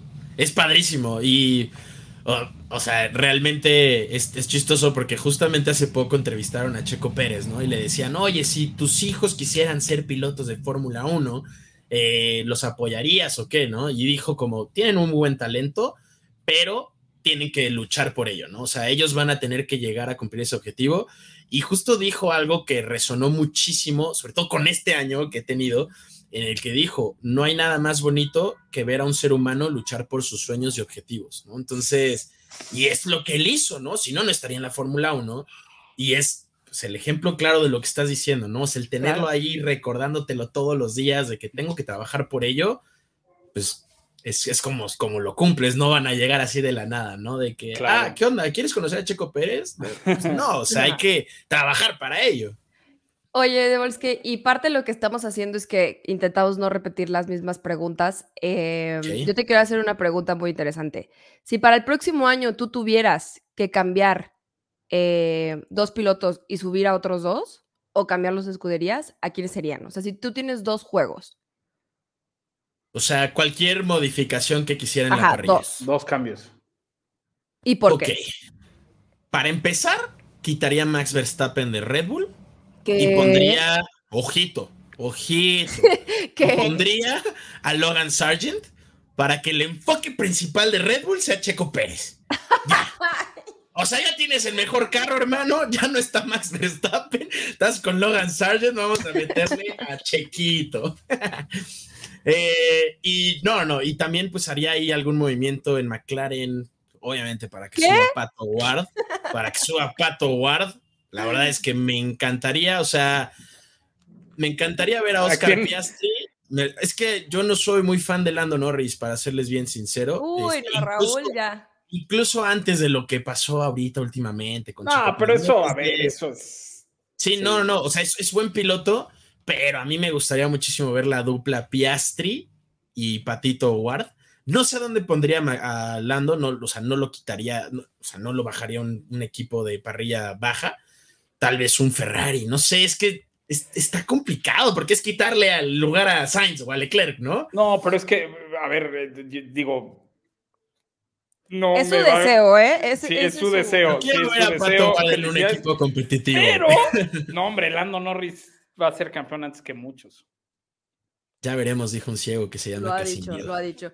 ¿Y qué calificación le pones a toda la temporada de Fórmula 1 de este año? Le Y a la temporada de Checo Pérez. Ese sí es muy importante. Ese sí, ese sí es importante. Sí, ok. A la temporada en general le, le pongo un, un 7.8. No llega a un Ajá. 8, pero tampoco está como en un Me gusta. 7.5. Buena, Eh, buena quali. obviamente el dominio de Max Verstappen lo hace algo aburrido, ¿no? Pero mi mentalidad y lo que yo opino y pienso y siempre lo digo es, la Fórmula 1 no se trata nada más del que está en primer lugar, o sea, hay que ver la parrilla media también, a Checo Pérez, tampoco es solo Checo Pérez, pero las remontadas, qué bueno que no tuvo tan buenas clasificaciones porque nos tocaba ver buenas remontadas. Pero la parrilla media estuvo súper cerrada, ¿no? O sea, Sí. en la última carrera se definieron varias cosas, habían posibilidades de que incluso Haas subiera tres puestos, que son casi 30 millones de dólares de premios, ¿no? O sea, entonces por eso es que sube un poco más la calificación de, la temporada, nada más que han habido mejores temporadas donde hay peleas por el campeonato y eso es donde ya hay esa gran diferencia, ¿no? Y calificación a Checo Pérez, pues un 7.5, él sí baja al punto 5, no al punto 8 creo que sí dejó mucho que desear. eh, y ojo, sean las circunstancias que sean, las, lo que haya pasado, ¿no? Yo soy de la idea justamente de que el auto está más desarrollado al estilo de conducción de Max Verstappen, el understeer contra el oversteer. eh, no obstante, pues sí dejó a desear algo Checo Pérez. Ya después volvió a agarrar la onda, le empezó a ir bien. Eh, pero pues sí, o sea, creo que pudo haber estado peleando más arriba, más veces como en las últimas carreras y las primeras carreras. Uf. Totalmente de acuerdo. Yo le puse una calificación más baja, pero fue merecidísimo el segundo lugar. Pues sí, no, y si no lo hubiera conseguido, la verdad es que le bajo ese 7.5 a un 5, lo repruebo. O menos, O sí, sea, claro. sí, sí, o sea, entonces tampoco, o sea, es que híjole, o sea, yo amo a Checo y lo apoyo muchísimo, obviamente, la bandita lo sabe, pero pues era conseguir el subcampeonato o conseguir el subcampeonato, Sí. o sea, no, Oye, no pero- era de que tal vez no, no. O sea, la verdad es que imagínate qué tan bueno fue el RB19 que aún teniendo un pésimo año fue subcampeón. Sí, exacto, y, y es a lo que voy, tenía que conseguir el subcampeonato, o sea, no había de otra, no, Sí. no hubiera quedado nada bien si no conseguía el subcampeonato, definitivamente. Para mí lo impresionante es que dobló los puntos max, o sea, Sí, que, no, los, no, que los duplicó no, y que Red Bull también hubiera podido, por ejemplo, ser eh, campeón de constructores sin los puntos de Checo. O sea, eso para mí es no. como el, el qué onda, no con Checo, con Max. O sea, Max. me parece una locura. Con Max y el RB19. Sí. ¿no? Nos O sea, tocó ver creo que es- historia. Es, es la mezcla. Sí, rompió 17 récords, si no me Sí, es equivoco. una Es una temporada. 19. dices, brother, bájale tantito, ¿no? Ya deja competir a los demás. Sí, sí, está cañón. Está cañón. Pero por eso lo, lo quitaría, lo pondría en Williams, subimos a Logan Sargent, y Checo Pérez, ahora sí, campeón del mundo. Oye, antes, antes de, de irnos, este, antes de irnos, hay una pregunta que sí les vamos a hacer a todos. Y es, ¿qué le pedirías a Santa versión Fórmula 1? Versión Fórmula 1. Puedes Ah, pedir pues que me- lo que quieras. Santa es, Santa es mágico. Que me lleve a toda la temporada 2026 de la Fórmula 1. No la siguiente, no. Al 2026, cambio de regulaciones. Quiero irme a toda la temporada y ver qué pasa de, con el cambio de regulaciones. Te va a tocar ver campeón a Lando Norris. ¡Ay, Oscar Piastri! ya, ya tengo varias apuestas. Ojalá sí sea campeón, porque si no voy a, perder mi patrimonio. O sea, apostaste que en general en su vida va a ser campeón del mundo. A todo mundo que me dice que Piastri es mejor, le apuesto que Lando Norris va a ser campeón del mundo es real. Ah, bueno, no se vale antes, porque tiene muchos más años en la Fórmula No 1. tiene nada que ver. Hamilton. Bueno, sí, sí, sí, Hamilton, año. ¿verdad? Llegandito ya y, y el primero pudo haber sido. Eso sí, eso sí. O sea, Está buena esa apuesta, ¿eh? Yo la verdad le apunto a Piastri. La verdad, unas cocas, creo tú que ahí, me- ahí Piastri- me avisas. Ya veremos, arma, porque Raúl ha apostado todo. Ha apostado ¿Topo? todo. O sea, No se ha puesto dinero, el cuadro de atrás por mi materiales. Pérez. Por el, El Chicken, Chicken Pérez le Pérez. entra. ¡Ah, lo trae! Obviamente. En Yo las también tengo uno, cada pero- vez que adelanta Checo Pérez, sale el Chicken Pérez a festejar. Sí, ve, ¡Ay, está viendo del Chicken Pérez! Está buenísimo. Tienes que Sí. ponerle un gorrito navideño para Ya sé, ya sé. festividades. Amigo, Bueno, tú tampoco traes. pero, pero no vieron, puse foquitos. Ah, bueno, eso sí, eso sí. Vean el micrófono, vean, está lleno de foquitos. El fo- eh, Muy navideño. está Mira, yo muy hasta navideño. puse casita por acá, tapando a, a Checo Pérez. Luego por este lado tengo a Don Bailarín y así. Es el especial navideño. Muy navideños ustedes, es cierto. es cierto. Amigo, muchas gracias por estar aquí con nosotros el día de hoy en este especial navideño. Sabes que Pitbull es tu casa y obviamente vamos a invitarte la siguiente temporada para que estés platicando aquí con En nosotros y nos enseñes a narrar también carreras. No es lo mismo, ¿eh? O sea, siento que no es lo mismo hacer contenido o comentar o Ah, no. analizar una carrera que narrar. Es otra cosa totalmente diferente. Sí, sí, sí, es, es otro mundo muy diferente, totalmente. Ahí, ahí luego me invitas a, una, a hacer comentarios.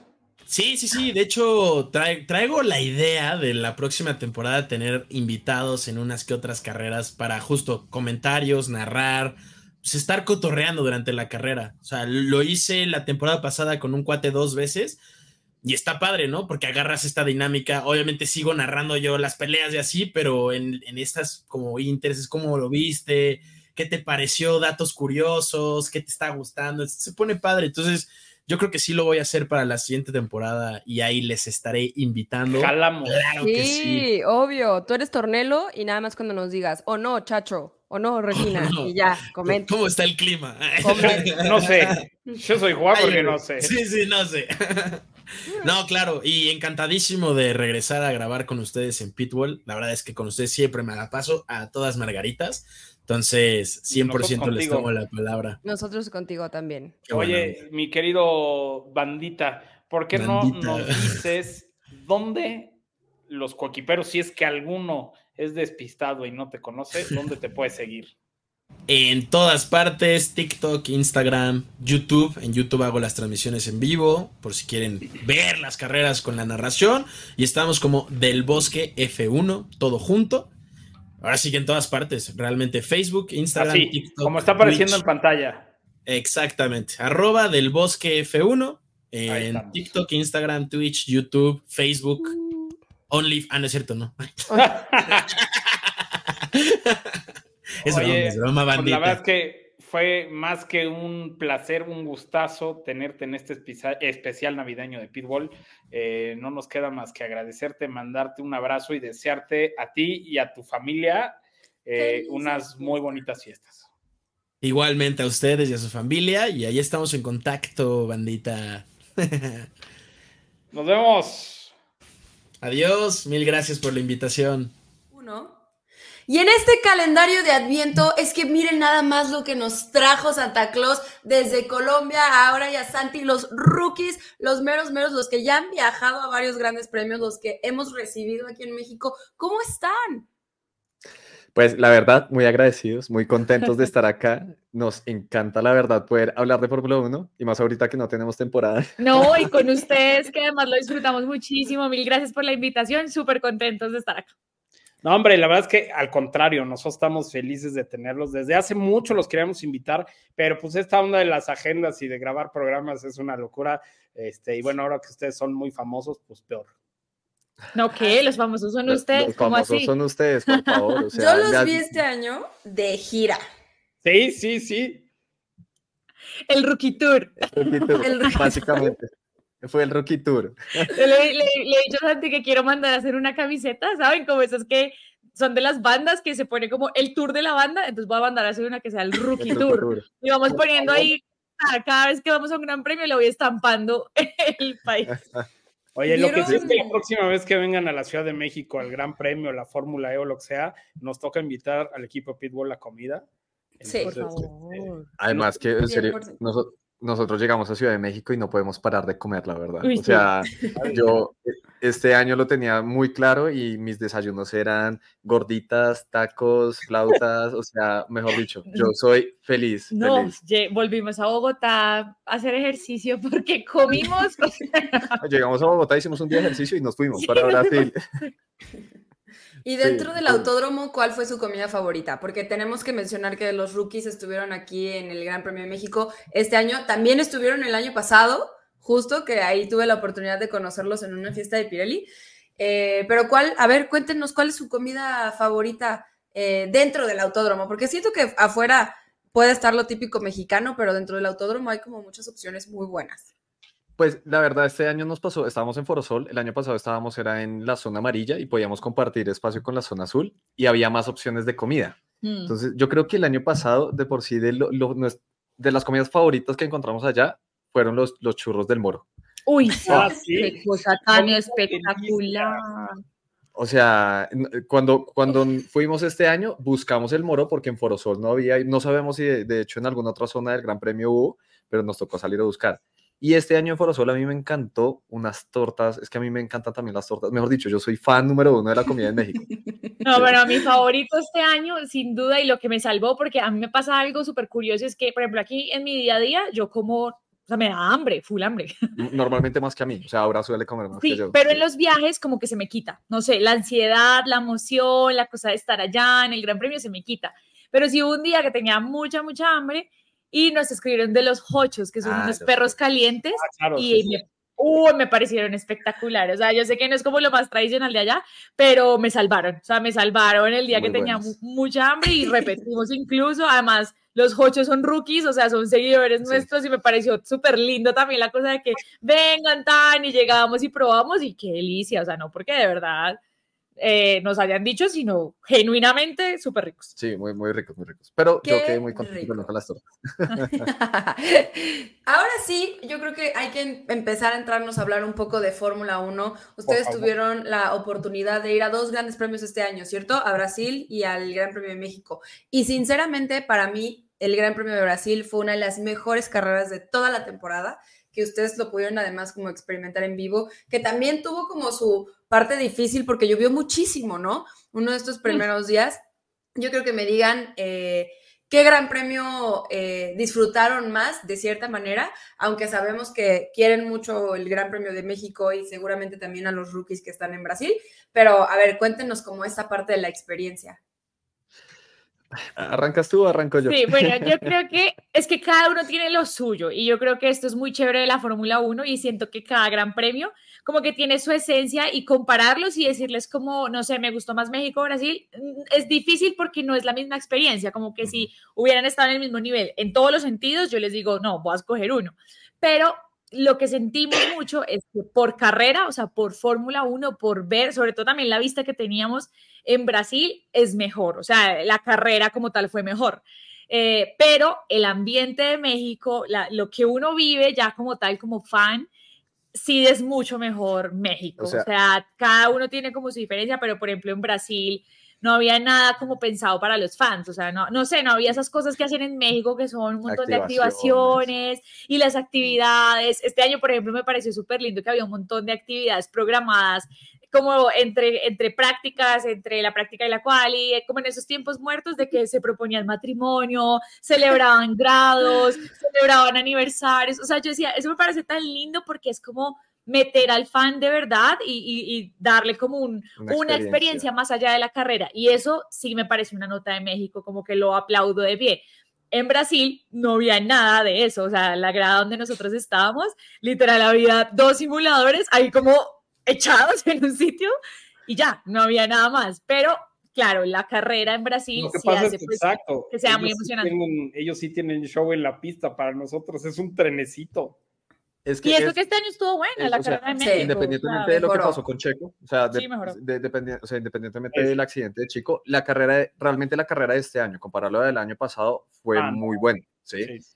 Pero, pero lo que dice ahora es totalmente cierto. Digamos que cuando nosotros volvimos hicimos ese análisis. Vamos a comparar y, y llegamos a la conclusión de que es distinto y también depende de qué está buscando uno como experiencia en un gran premio. 100%, 100%.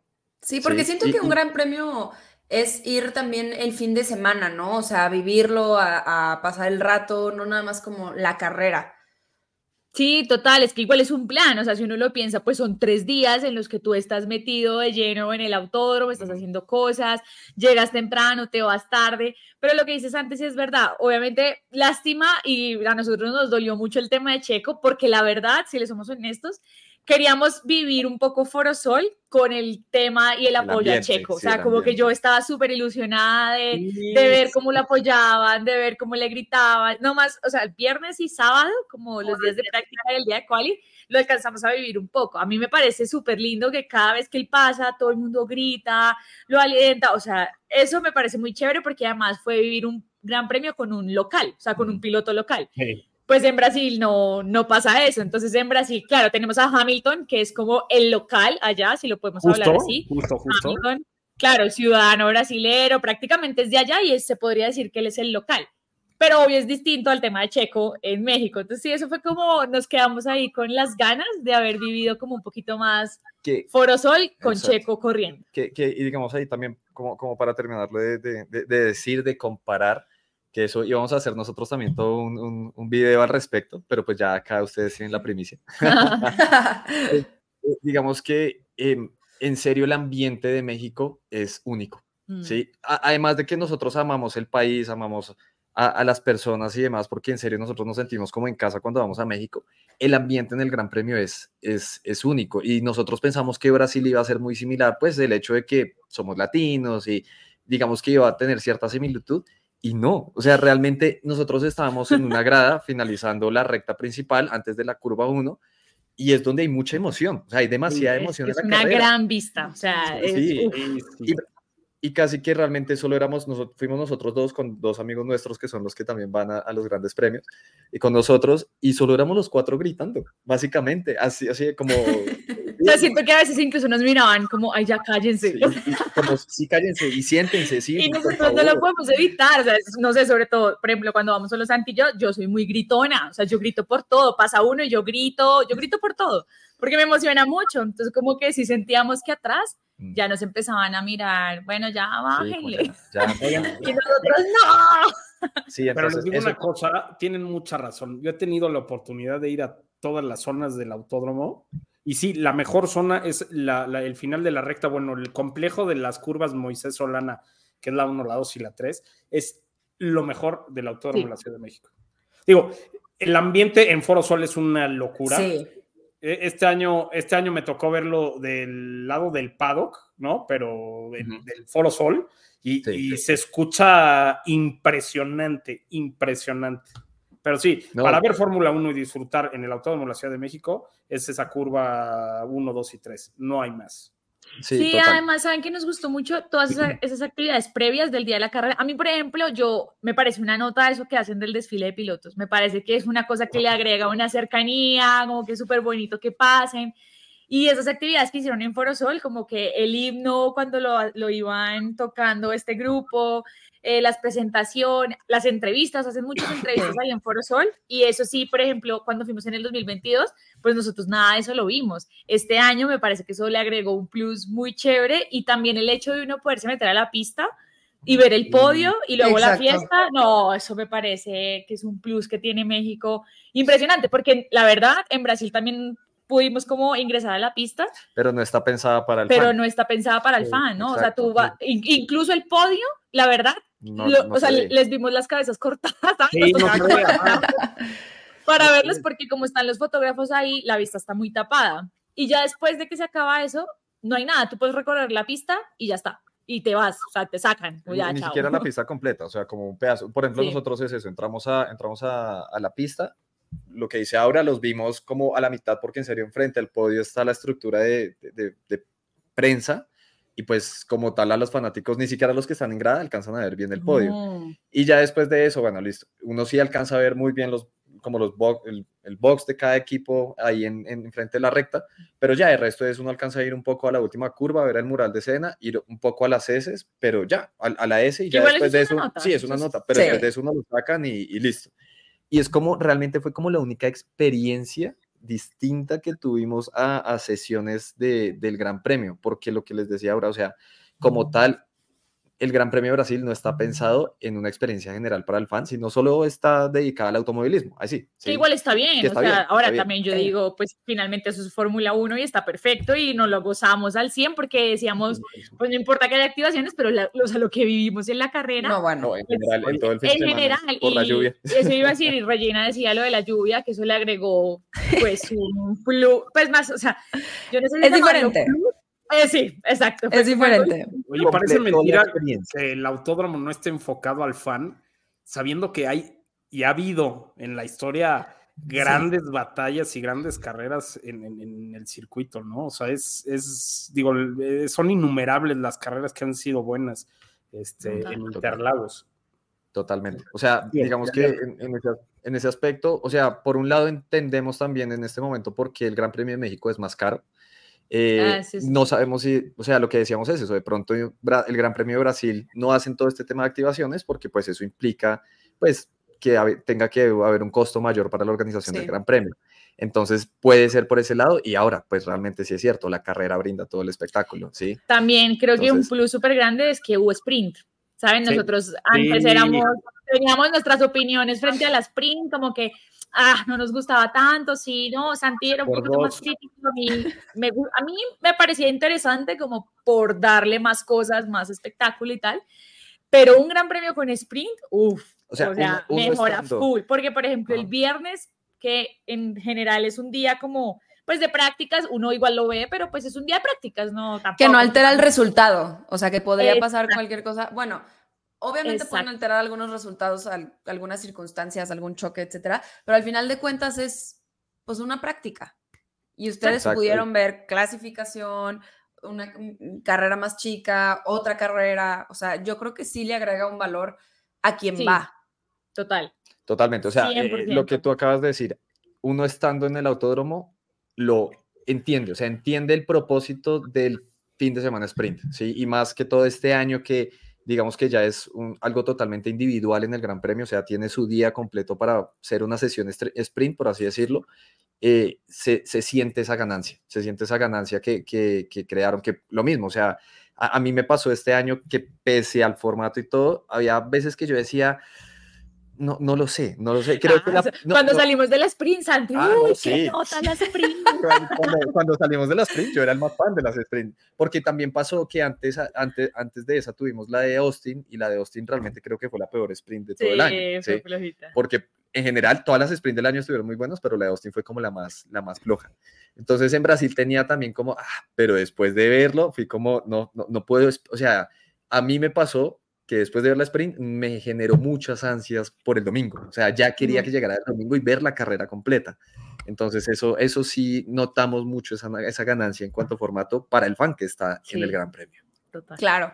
Y oigan, les quiero preguntar ahora sí, las preguntas finales es, ¿cuál fue su parte favorita de la temporada? Yo sé que hay muchas, pero la que más cariño le agarraron, así la que la primera que recuerden que les encante, quiénes fueron sus ganadores y sus perdedores de la temporada. Y al final va a haber una pregunta sorpresa. O dos. Perfecto. O dos. O dos. O tres. Ah. o seguimos hablando. Eh, bueno, ¿quieres que arranque yo? o Sí, arrancas arranca, tú? ¿O no, arranca tú? tú mientras yo pienso, porque es- la primera pregunta es como más que nos marcó y que nos llenó como de emoción, ¿saben? Entonces, no sé, estoy pensando. Yo lo voy a voltear, yo voy a arrancar por los ganadores y los perdedores. Ay. Para dejarte esa responsabilidad a ti el momento que nos Yo, claramente, o sea, digamos que nosotros intentamos ser muy objetivos en, en- en toda la temporada, eh, a diferencia de, o sea, perdón, a pese a nuestros gustos. Entonces lo voy a dividir en esas dos partes muy rápidamente. Los ganadores, claramente, indiscutiblemente, son, fueron Red Bull, sí, nada que hacer. Indo- o sea, totalmente. ¿Cuál es- se me fue la palabra? ¿Me ayudas? Checo, Imbatible. Imbatible. Imbatible. Sí, no. sí, eh, ¿Contando a Checo o nada más Red Bull y Max? No, no, contando, a Checo. O sea, en general, digamos que Checo tuvo sus altibajos, pero en general toda la escudería. O sea, Red Bull hizo un excelente trabajo con el diseño del RB19. En serio, un carro pues que pasa totalmente a la historia de la Fórmula 1. Max totalmente dominante y creo que Max este año está en su prime time, o sea, es el mejor momento en el que puede estar Max rompiendo récords, siendo, o sea, inalcanzable. Y Checo, pese a los malos resultados que tuvo en algunos momentos de la temporada, siento que hay muchas cosas buenas que rescatarle y muchas cosas que posiblemente lo preparan muy bien para el siguiente año. A fin de cuentas, Checo también hizo un muy buen trabajo en lo que fue la, la escudería en general y pues por primera vez en la historia Red Bull consigue su constructores, pilotos y su campeonato de pilotos. ¿sí? ¿Y de Sí, qué son los forma? ganadores. Exacto. sea, no, yo Entonces, eso en cuanto a ganadores como indiscutibles de la forma objetiva, está Red Bull. De corazón, yo, ya hablando como Santiago, para mí un gran ganador esta temporada fue Williams. Ay, lo iba a decir. Sí, Iba a o sea, adivinar. Ay. pero es porque yo quiero a Williams, o sea, lo llevo en mi corazón. Independientemente de eso, dieron un salto grande, ¿sí? O sea, pasar de últimos la temporada pasada a pésimos resultados, a quedar de séptimos, Mm. con unos resultados muy decentes, con un carro con poco desarrollo aerodinámico, con un carro que todavía tiene demasiadas dificultades eh, técnicas y además de eso, la escudería tiene muchas dificultades aún organizacionales, económicas, etcétera. Para mí, Williams fue un gran ganador esta temporada también. Sí, Lo que, lo que hizo la llegada de Wolves, ¿no? Sí. Increíble. Ay, que voy a hacer un paréntesis aquí. En Brasil lo pudimos conocer, pudimos como tener un espacio con él, lo entrevistamos, hablamos con él. Wow.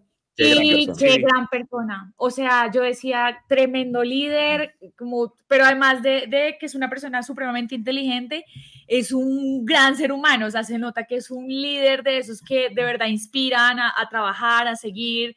Y, y yo lo, lo escribimos en muchos posts de rookies y es que de verdad Williams es muy afortunado de tener un team principal como Bowles, porque es un man que además de saber un montón de Fórmula 1, que además de saber cómo liderar un equipo, se nota que es un, es un líder que, que inspira y a mí eso me parece tremendo en la Fórmula 1. O sea, no es una sí. persona que solo está buscando resultados, plata, aquí, lo otro, sino que le, le inyecta como un tema de, no, no sé, como de fuerza al equipo, que no se ve, o sea, que no es algo tangible. ¿sí? Sino que me pareció muy chévere. Entonces, eso que dice Santi, total, Williams nos parece un ganador. Yo agregaría a esta lista, no como escudería, o sea, sí lo haría como escudería, pero lo haría tal como piloto individual, Alonso. Me parece que es un ganador de esta temporada, pese a los malos resultados ya después de mitad de año que la escudería tuvo un bajonazo, o sea, nos Sí. ilusionaron full al inicio, como que yo dije, escucha, ¿qué es esto? Me voy a votar, o sea, porque a mí me gusta mucho además. Eh, A Regina también. Ah, sí, creo que a Regina también. Entonces, nada, después de la mitad de temporada, pues nada, bajan, tienen esos bajonazos, pero me parece que sí es un ganador si comparamos cómo le fue frente a 2022. Con Alpine. sí, Con sí, Alpine total. lo metería en ganador porque además, no sé, le inyectó como mucha confianza, tuvo resultados, muchos podios. Y creo que deja un Podios en una temporada donde los podios podían llegar a ser muy similares, ¿no? O sea, yo creo que Sí. estábamos ante una temporada de Fórmula 1 donde podíamos llegar a caer en que los podios iban a ser exactamente igual carrera a carrera. eh, y él, él estuvo metido en varios, entonces lo metería también como, como uno de los ganadores. Y Aston Martin, Tiene ahí sus, no sé tro- si, sus no sé si tropiezos en fuertes. ganador o no. Pero sí, lo que tú dices. Todo un año es- Checo Pérez, Aston Martin, ¿no? Sí, Sí, Sí. Uy, tremenda frase. sí, la verdad, sí, Sí, es, es- es y- la descripción. Y bueno, yo creo que también para finalizar, aunque no fueron muy fuertes desde el inicio, pero sí terminaron la temporada como ganadores, también me parece a mí, McLaren. Claro, claro. Ah, claro. ya sabía que Raúl iba a estar feliz. Sí, yo los metería como ganadores, por, como si uno ve el macro, ¿saben? De todo el año. Sí, si claro. uno ve un poco lo contrario a Aston Martin, pero a mí me parece que mejorar en un año de esa forma tan notable en algunas carreras, esa vaina no es tan sencilla. Algunos creen que es, que eso es como, no, apriétale una tuerquita aquí y ya. No, eso No, tiene su, su trabajo detrás, su ciencia, su, mira qué parte le sirve, qué, qué cosa, qué parte, no sé, porque la aerodinámica no está. Hasta, hasta su distribución de presupuesto, ¿no? Sí. Que siento que fue algo que, por ejemplo, Aston Martin le metió muchísimo al principio y después se quedó un poco corto de presupuesto para finalizar la temporada, como McLaren lo hizo espectacular, que empezó muy mal y a mitad de temporada pues mejora muchísimo. Y siento yo que deja, o sea, cierra una temporada además con un mensaje muy fuerte y muy claro para la siguiente temporada. Es como diciéndole a las cuatro, las tres escuderías que están arriba, como, espérenme. O Sí. sea, que ya, ya les No, llego. espérense, Sí. sí, sí, sí. Sí, como voy a llegar muy fuerte el otro año y pues no, en- o sea, no en vano quedaron de cuartos en el campeonato de constructores cuando empezaron al fondo, entonces sí me parece que son Total, ganadores. total. Y el año que entra van a estar peleando, ¿eh? Se los Sí, sí, yo también lo creo. Yo, yo siempre he dicho, a mí Lando me parece un pilotazo y yo creo que va a ser de los que también va a ponerle las cosas difíciles a los de arriba. Bienvenido a Pitbull. Es que no saben, ustedes no saben, pero mi pollo, o sea, desde antes que, de que Lando Norris corriera en Fórmula 1, o sea, les estoy hablando de dos años antes, pregúntenle a Regina, siempre he dicho, ese chavito va a ser campeón del mundo. Y, estaba friegue y friegue y friegue. Y de repente me lo suben a Fórmula 1, yo me volvía loco. Evidentemente, pues eh, McLaren no le había dado buen, buen auto, ¿no? Buena herramienta, pero este año creo que demostró que está para cosas grandes. Sí, Piastri le ganó ahí un sprint antes, pero la diferencia en, de- en- en- en desarrollo del coche, en desempeño en Sí. cada carrera, el, des- el- el desempeño de Norris fue brutal este año. Perdón por el Sí. comercial, Increíble. el programa es de ustedes, no mío. no, pero totalmente de acuerdo. Y yo creo que ya ahí para cerrar la Sí. pregunta, para irme a los perdedores rápido, además de los evidentes, pues claramente Haas, Alfa Romeo son claros, claros perdedores acá, pero pues por temas como, bueno, temas como tal de la Fórmula 1, temas presupuestales de desarrollo, como tener, o sea, Haas es un, Haas es un proyecto ahí que Nunca hemos dicho, terminado de entender. no, no, no voy a, no, no tengo las palabras correctas en este momento. Alfa Romeo, más que todo, yo siento que está en su transición. Entonces si- siento que en Alfa Romeo están es ahí como preparándolos para la llegada de Siento que Audi. ellos tienen la mirada que puesta dos años 2026. mucho más allá. Sí, como sí, sí. que no están tan en el presente, que eso también pasa. A mí, por ejemplo, me ha costado mucho trabajo entender a veces que nosotros creemos que los de todas las escuderías están enfocadas en la carrera ahí y una parte sí está enfocada ahí, pero la otra mitad del equipo que está en fábrica está en otro lado. O sea, Sí, ellos claro. están ya dos años adelante. Sí, Entonces- preparando la llegada de Audi para mí. Entonces, Sí. digamos que, vuelvo y digo, dejando los evidentes de lado, para mí los grandes perdedores de, de esta temporada a nivel de escudería fueron, fue Alpine. Sí, Alpine para mí, la verdad, fue un, un- un retroceso fuerte en general. O sea, todos estos cambios organizacionales que han tenido, sacar a Safnauer después de que era la gran promesa, eh, siento que tema de... eh, o con Gasly como que todavía no termina de encajar bien. A mí, me encanta, a mí me encanta Yo saco Gasly de ahí, siempre se lo voy a decir. No, Ahora, Pero más que todo es como por la rivalidad que se siente realmente entre ellos. pero yo la verdad pensé que iba a ser peor y no fue pero, tan pero así. igual, o sea, es imposible que no haya rivalidad entre el equipo. Sí, Se sí, se han comportado, eso es, eso es cierto. Pero digamos que siento que Alpine prometía un poco más después de los resultados que traía y, y no, se quedó ahí, o sea, se quedó como en poco. Y siento que mientras vuelven y se, o sea, siento que desde que dejó ese Renault y pasan por todos estos cambios, como que no han terminado de, de de organizarse y eso les está afectando como equipo. Entonces, pues para mí, de los grandes perdedores de la temporada fue, fue, o sea, Alpine realmente, Alfa Tauri lo sacó de ahí. Alfa Tauri hubiese sido un claro perdedor para mí si no hubiesen tenido la segunda mitad de temporada que tuvieron, la verdad. Y no sé, a mí sí me parece que son medio un poco perdedores. Es a que porque por son mis mayores perdedores. Yo 100%. sí, yo sí Alfa. Tauri y Nick de Vries, que Sí. coincidentemente estaban juntos. Yo, yo opino Sí. que no puedes tener una temporada tan mala teniendo a un hermano siendo el campeón más dominante en la historia de la. Fórmula 1, ¿no? Entonces, creo que por ahí, en mi opinión, serían los perdedores. Pero a ver, también hay que, hay que decirlo, Santi tiene razón, la segunda parte de la temporada la pasaron de panzazo. La, la- la salvaron, realmente. Por sí, ejemplo, la nosotros, salvaron. o sea, nosotros ver a Richard en México cuarto. Sí, a ver, calificó mejor, calificó Calificó mejor que. Checo, mejor que los Mercedes, o sea, no, no, impresionante. Y, y- y no solo eso, la verdad me parece que Yuki también la segunda temporada, o sea, Yuki para mí todavía es un piloto que no me termina de convencer, pero también siento que la segunda mitad no lo hizo tan mal. Para mí, además, una de las grandes ganancias que tuvo Red Bull este año, gracias al Tauri, fue demostrar lo que Lawson es capaz de hacer, la verdad. Sí, eso se podría decir Eso como sí. una ganancia. Pero a mí sí me parece que esa inestabilidad en un solo año, en una sola temporada, en una escudería, sí me parece que los hace entrar en los perdedores. Porque es como si no tuvieran claro el horizonte que quieren tener. Y eso te empieza a dificultar las cosas. También es como, no sé, te meto un piloto a, por ejemplo, un piloto como Lawson a competir contra Yuki, hace tres carreras y resulta que es que le empieza a ir mejor. Entonces uno dice, pues pucha, entonces será que Yuki no. O sea, no sé, es como una contradicción entre las decisiones que toman que los hace quedar también mal ante la gente. Y eso es problemático, o sea, en últimas eso también te dificulta el tema de los patrocinadores, te, te dificulta muchas cosas externas a la, ya como a las cosas que pasan en pista, pero para mí también son perdedores y los meto sobre todo por lo que decías y es que no es concebible que cuando tienes una escudería tan poderosa como tu hermano o, o tu papá, más bien, digámoslo así, Eh, em, digamos el hermano mayor. bueno, digamos el hermano mayor, Y que compartes tecnología. Hermano mayor, voy a decirlo así. Ajá.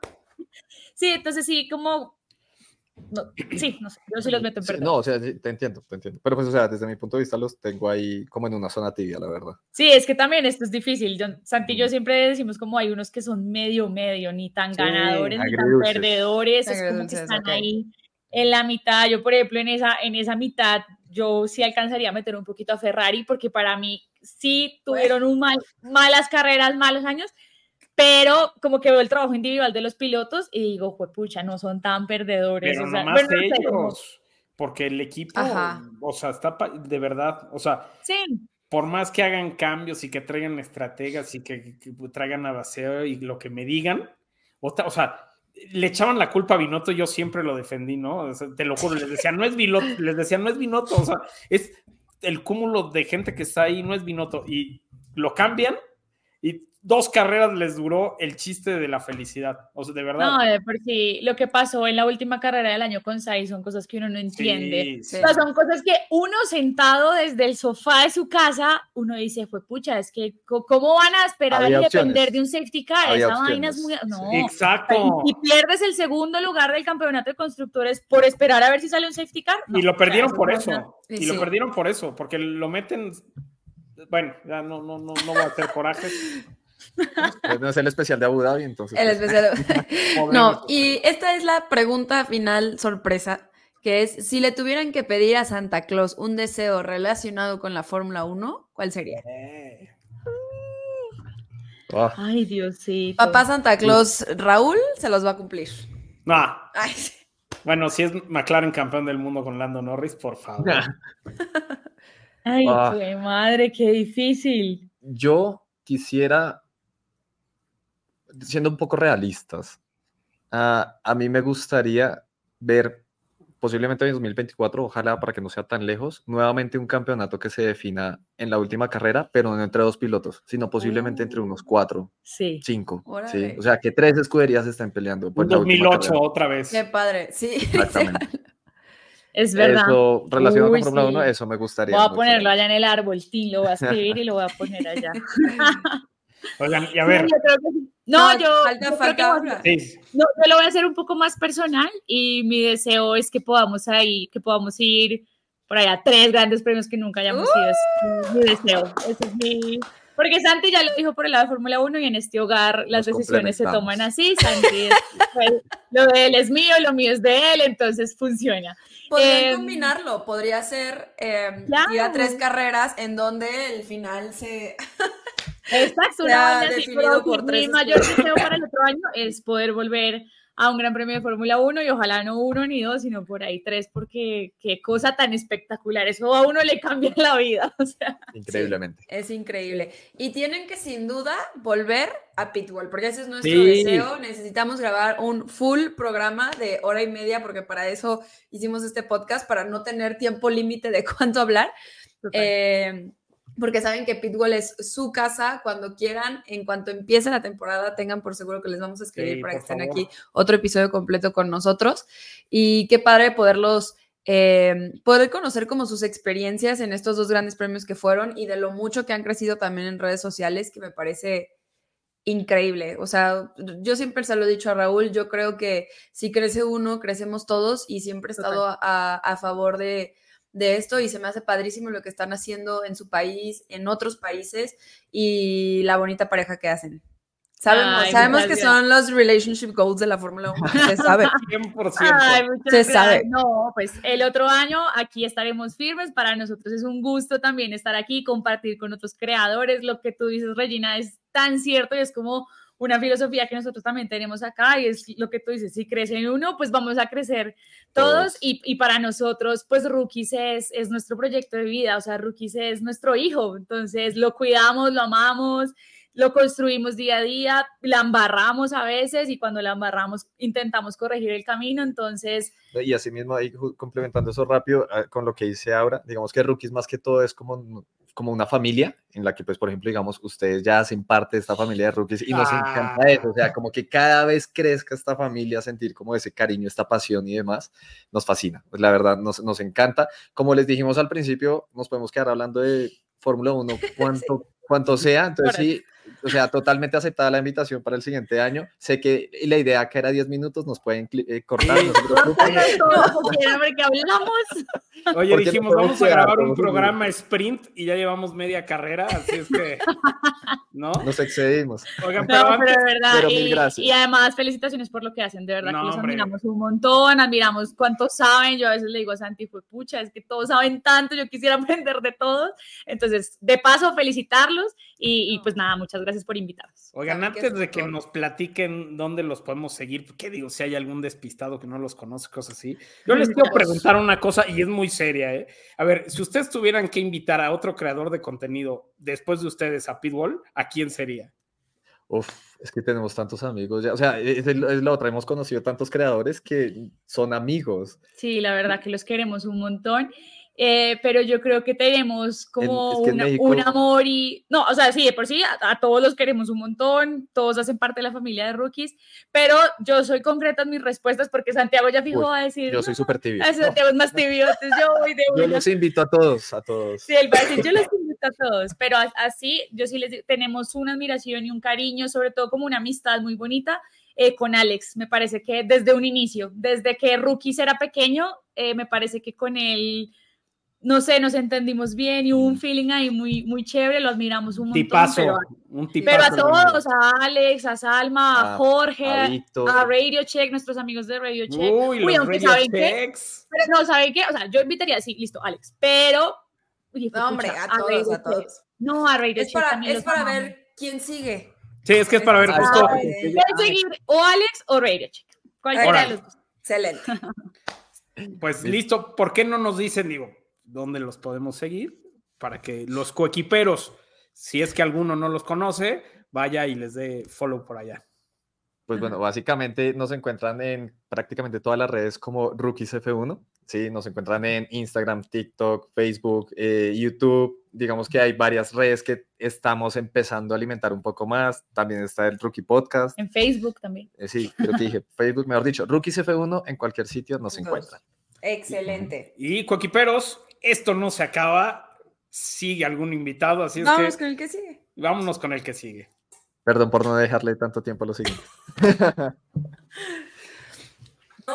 Y es que este invitadazo que ahora tenemos con nosotros, con este suéter navideño, el Manu Barrera Vaquero. Eh, Manu, estamos súper felices de tenerte aquí en este especial navideño porque ya hemos grabado contigo en el podcast, ya hemos estado también en tu programa y sobre todo, y lo principal que te quiero preguntar es, ¿cómo les fue en este primer año de su primer programa de Pole Position en tu DN? ¿Qué se siente entrar a un país, porque sabemos que eres de Colombia, eh, mexicano, con la afición mexicana, hacer un programa de Fórmula 1 en una de las televisoras eh, más importantes.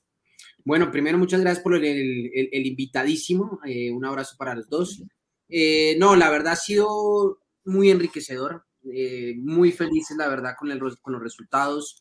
porque al final entrar en un país donde, donde se vive con tanta pasión, tanta energía de la Fórmula 1, pues evidentemente dio por tener muy buenos resultados de, de patrocinadores, eh, en todo este término, buenos números, y, y, está cool, está muy cool, incluso, incluso gana uno, sus, los haters, gana uno eh, personas que, que, lo quieren, que lo empiezan a querer ver a uno, y curiosamente en el Gran Premio de México, en el paddock, muchos, muchos me relacionaron ni siquiera por tu DN, sino por pole position. Entonces empieza uno a ver que la gente empieza a gustarle muchísimo el programa y, y la verdad muy contentos, la verdad muy, ojalá, ojalá pues en la próxima temporada sea mucho mejor y por supuesto ustedes están siempre invitados.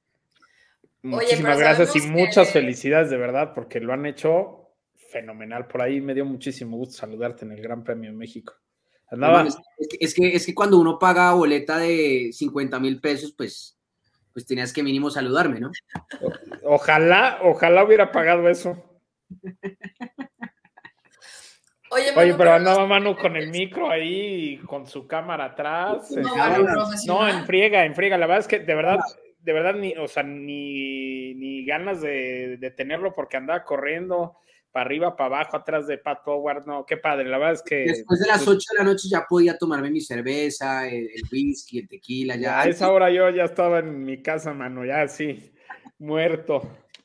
Pero siento que es el factor paddock, ¿no? O sea, normalmente si vas a trabajar, o sea, ya lo hemos platicado en otros episodios, la gente romantiza mucho el a veces ir a trabajar a estos lugares y es una experiencia totalmente inolvidable, pero es una friega es una friega, o sea, es, es cansado, es eh, demandante, eh, después sales y tienes eventos y tienes cosas, duermes muy poco. Obviamente creo que el resultado y el estar ahí vale totalmente la pena, eso no está en juego, pero sí es, sí es un evento para cubrir pesado.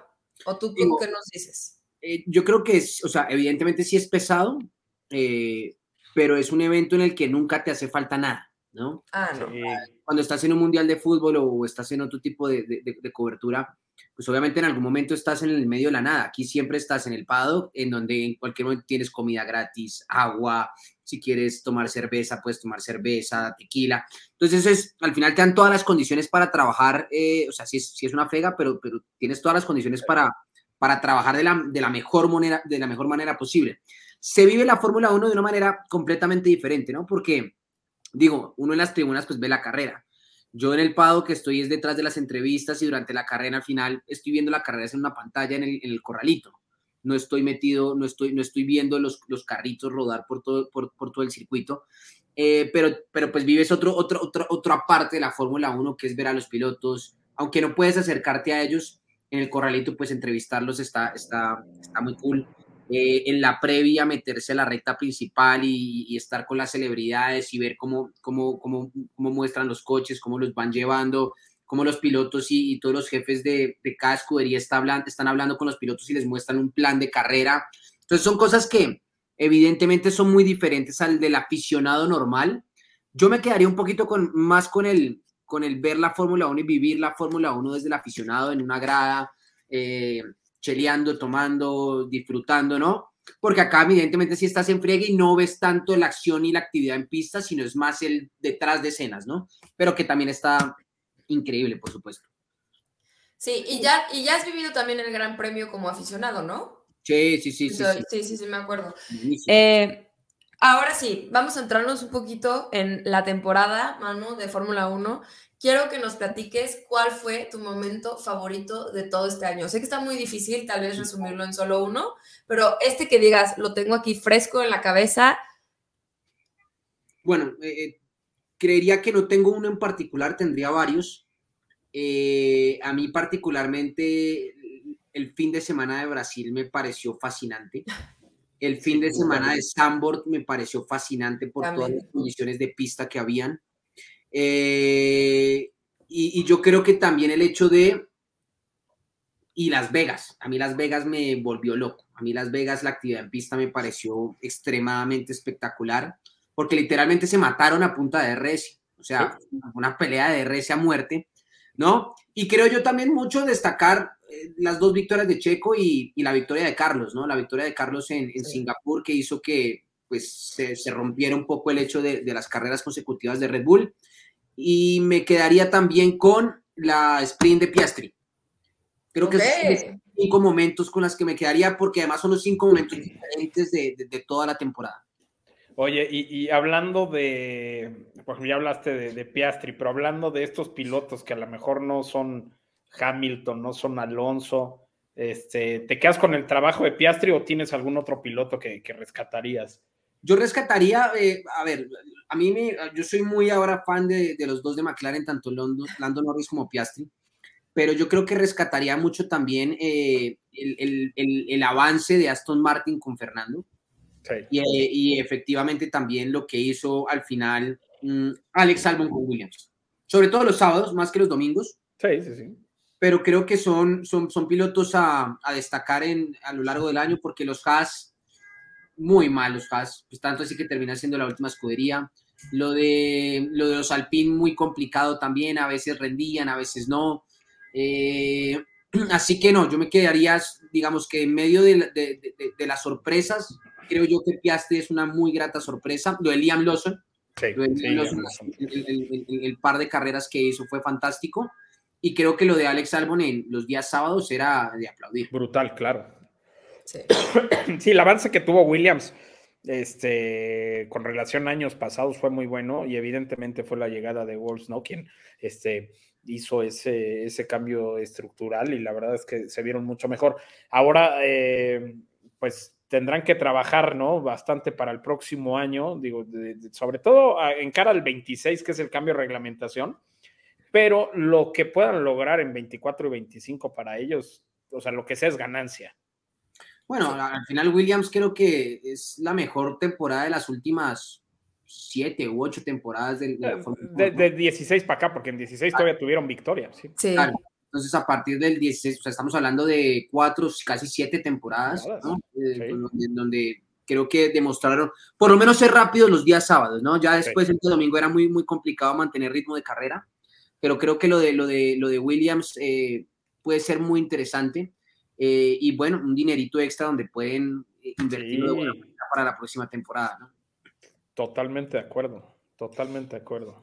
Y ahora tenemos que preguntarte quién para ti es, estos son los jitomatazos, el perdedor de la temporada, ¿no? O sea, ya hablamos de que le fue muy bien a McLaren, eh, Williams mejoró mucho, pero para ti, ¿quién, además de Haas, que ya lo mencionaste, quién o qué parte de esta temporada te dejó a deber, te, no te llenó, te hizo eh, pasar una muy mala tarde?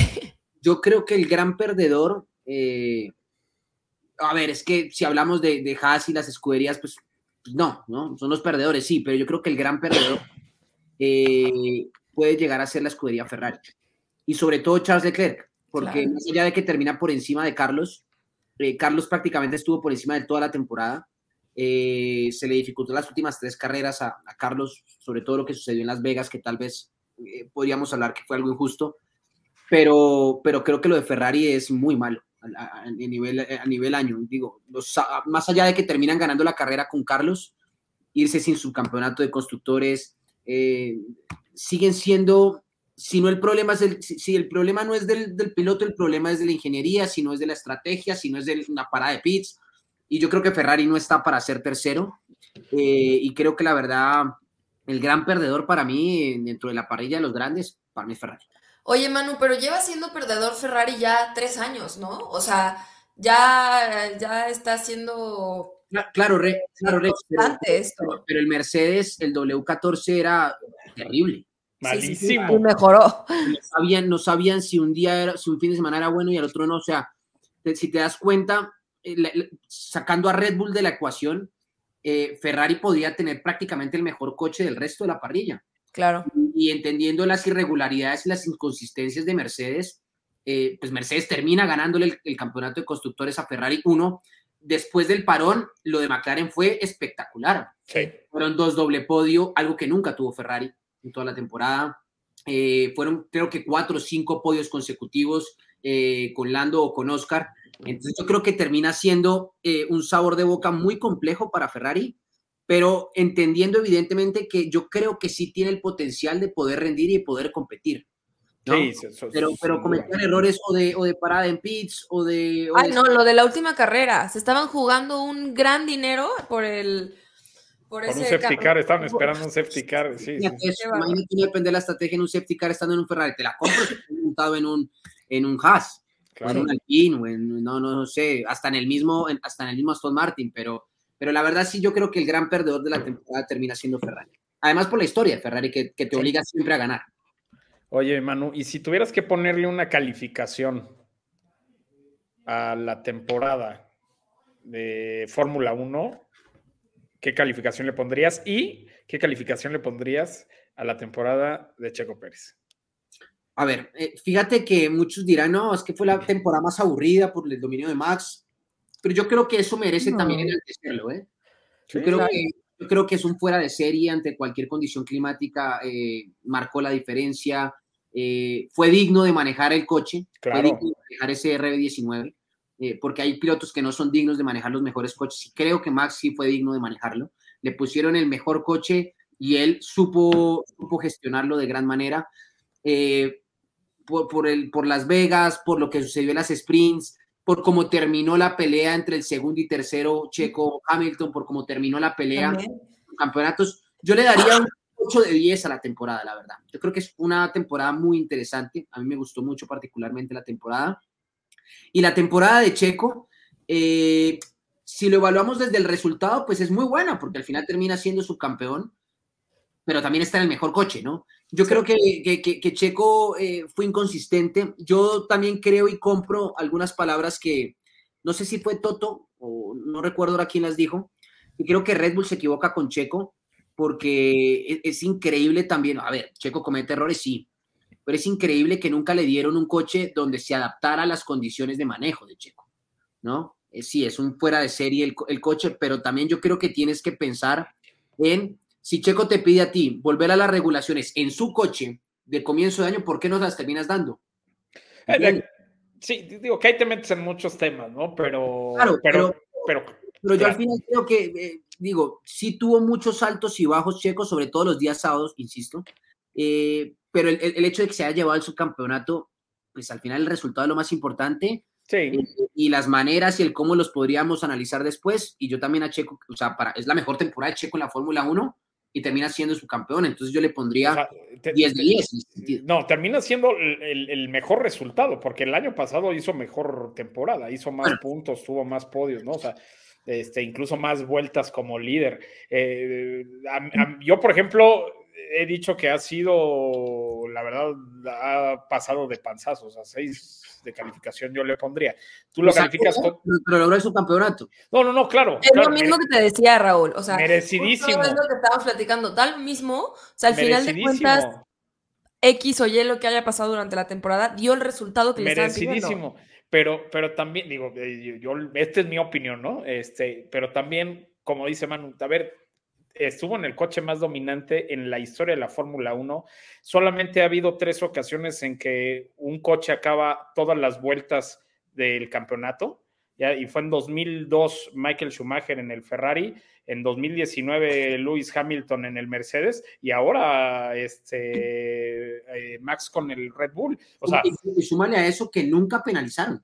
Y a- a- aparte, o sea, neta, es- La habilidad del coche, ¿ah? o sea, neta era una brutalidad que, como bien dice Manu, a lo mejor el coche nunca se enfocaron en él, pero creo que tú como piloto tendrías que... No, y, es- y- y está bien, Raúl, o sea, es, es decir, al final, eh, esto es como, como en cualquier deporte, ¿no? O sea, podríamos hacer una analogía con el fútbol. ¿Te quedas con el resultado o te quedas con las maneras y las formas?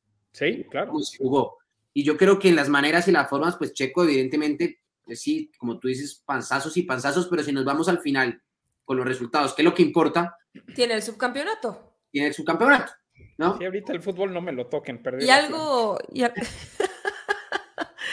y algo que además eh, nunca había tenido Red Bull, ¿no? O sea, yo creo que esto Sí. también puede ser consecuencia de una renovación de contrato para 2025. Yo creo que de estar un pie y medio afuera, eh, puede estar pie y medio con más años en Red Bull, ¿eh? Pues eso sí puede ser ahí, la verdad es que. Pero todo dependerá mucho del- del- de la primera parte de la temporada, porque muy seguramente si hace una muy buena primera parte de temporada Checo, en el, en el, en el parón del otro año lo estarán renovando. Seguramente. Seguramente, no me queda la menor duda porque, aparte de que, a ver, o sea, sinceramente, pues ha estado a nivel, ¿no? Ha hecho lo que se le ha pedido.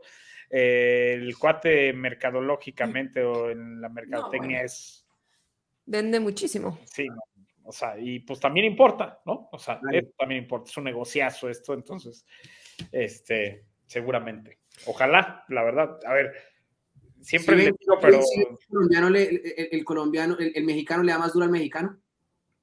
No, déjate de eso. Es que siento yo que, digo, si uno va a platicar de esto, pues. No, no, no, que- sí, hay que analizar las formas, de acuerdo. ¿No? Pero, Sí. pe- pero bueno, este. Ya nos pasamos del tiempo, pero No, Manu, no pasa nada. Esto está Manu. pasando con todos. Manu, última pregunta antes de irte para esta Navidad. Si tuvieras que pedirle un deseo a Santa relacionado con Fórmula 1, ¿qué sería? Lo que tú quieras. ¿No pueden ser dos? Sí. No. Solo uno. El chiste es que sea Solo uno. uno. Solo uno, que la Fórmula 1 llegue, que el Gran Premio de Barranquilla se pueda hacer en Fórmula 1. Ah. Está muy bueno, pero está bien. Échate el segundo. El segundo, porque creo que ya lo tienes muy pensado. que Checo sea campeón, y que Checo sea campeón. Órale. La verdad sería espectacular. puta. Sí, no, bueno, a ver. Ser campeón, verlo luchar en las últimas, o sea, un mano a mano sobre el final de temporada, o sea, soñar con una temporada el, el próximo año con un, un Rosberg Hamilton, un Hamilton Max Verstappen, algo, algo que, es- que termine Estaría. peleando la temporada. ¿Sabes qué? Que no nos conviene porque nos moriríamos muchos de un infarto. O sea, neta, hay gente que, digo, como yo y como Regina, como tú, o sea, ver esta cosa nos apasiona tanto que yo, o sea, a mí, un final Checo Max o Checo Hamilton, como sea, que se peleen la última vuelta del campeonato por un punto, Yo o sea, lloré me, en la de- me muero, Yo me lloré muero, güey. en la temporada de O 2021. sea, me da un infarto, ni el Atlante me hace sufrir tanto. ¿Ustedes, qué, qué deseo pidieron? Nadie nos los había preguntado.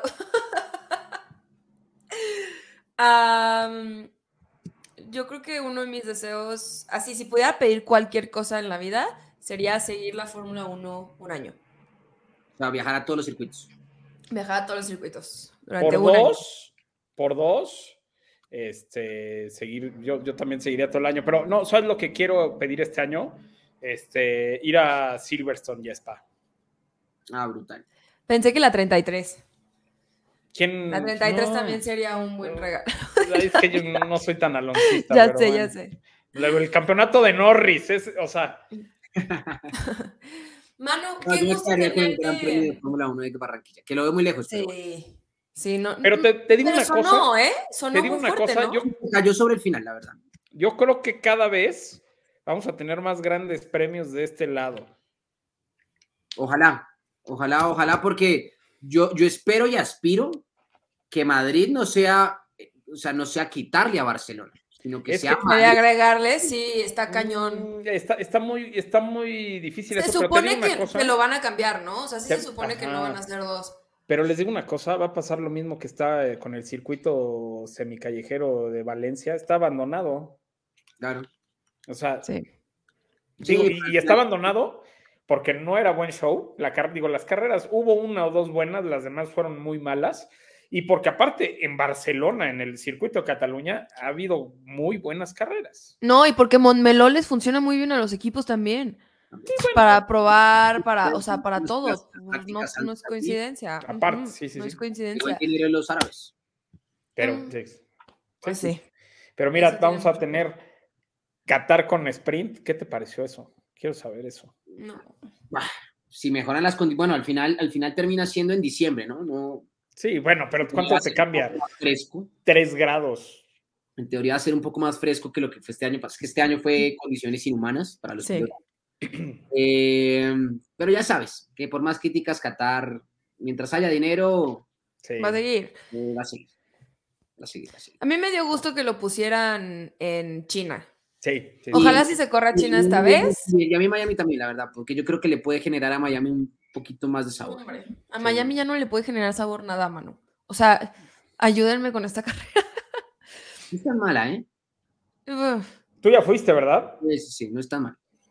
Está Bueno, mal. es que también siento que como espectador. Sí, sí, sí. Ahora, a, a ver, yo lo que siento es que obviamente le iban a dar eso porque las carreras de Miami no han sido lo más espectacular, ¿no? Claro. Entonces, obviamente para mejorar el fin de semana de Miami iban muy seguramente a ponerle sprint. Sí, sí, si no se te cae el, el- el show, pero, pero bueno, este, a mí también se me hizo muy buena idea que incluyeran a China dentro del calendario de los sprints, porque el trazado es precioso y porque ha habido... China, particularmente China, antes de la pandemia, era un, cir- era un circuito a la que la gente iba muy poco. No tenía tanta aglomeración. Sí. No, ajá, sí, bueno, sí, sí. también... El paddock, y el paddock era un paddock eh, fantasma, literalmente. Sí, sí, bueno, bueno, también. Ahora, yo Pero- creo que con este boom, con este boom de la Fórmula 1, muy seguramente China también volverá, o sea, Claro, y tienen su piloto ya también dentro de la parrilla. Claro. ¿No? Eso también te da como pues, identidad. cuatro años sin estar en el calendario, Sí. este, yo creo que sí lo extrañan. Entonces, es, esa se me antoja cañón, ¿eh? O sea, es más, iría. pues, pues si llega un patrocinador al podcast de ustedes el próximo año, que nos inviten a China. Sí, Pues vámonos. vamos a China. Es uno de mis China. trazados favoritos, ¿eh? Y en esto. Pedimos patrocinador que nos lleven a China. Por favor. Por favor, a Shanghai. Oye, una, Eh, marca, una marca de coches china, ¿no? Sí, Qué o- casualidad. Mira, o lo que sea. mira. Qué casualidad. Qué casualidad. Muy bien, muy bien, muy bien. Por favor, ¿eh? Que nos lleven a China, oye, se me acaba de ocurrir. Suri, si estás escuchando esto, por favor. Manu, Pero qué bueno. gustazo tenerte aquí con nosotros platicando un ratito. Sin duda, te vamos a invitar, obviamente, ya sabes, cuando quieras, eh, la siguiente temporada de Pitbull, porque nos vamos unos días de vacación con otras sorpresas, pero para platicar de Fórmula 1, esta es tu casa cuando quieras. Eh, justo hicimos los premios Pitbull, te voy a platicar, y Ya pusimos una. ¿Sí? Sí. Y hubieron dos personas que pusieron de que, que venga Manu. Sí. Ah, ¿Quién fue? ¿Eh? ¿Quién fue? No sabemos porque son No, no. anónimos. Ale. No, no, no sabemos porque no, no te aparece, Claro, pero es, sí, claro, es una encuesta, ¿no? Pero, Sí. pero sí pusieron. Pero sí, sí, sí, lo- sí. sí lo pusieron. Entonces, Oye, Manu, antes de irnos, pues dinos dónde te podemos seguir, este, dónde te podemos ver, en todos lados. Arroba al Manu Vaquero y si pone tu DN, ahí voy a estar metido todos los días porque estoy clavado. ¿cuándo regresa a pole position, Manu?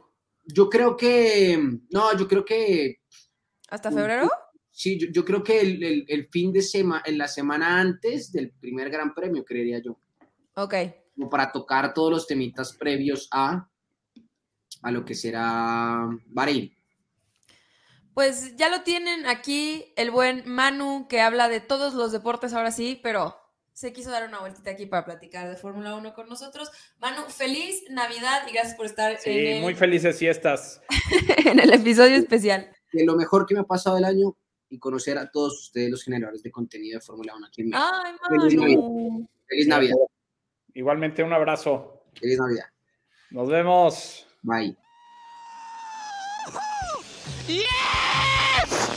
Sì, ragazzi!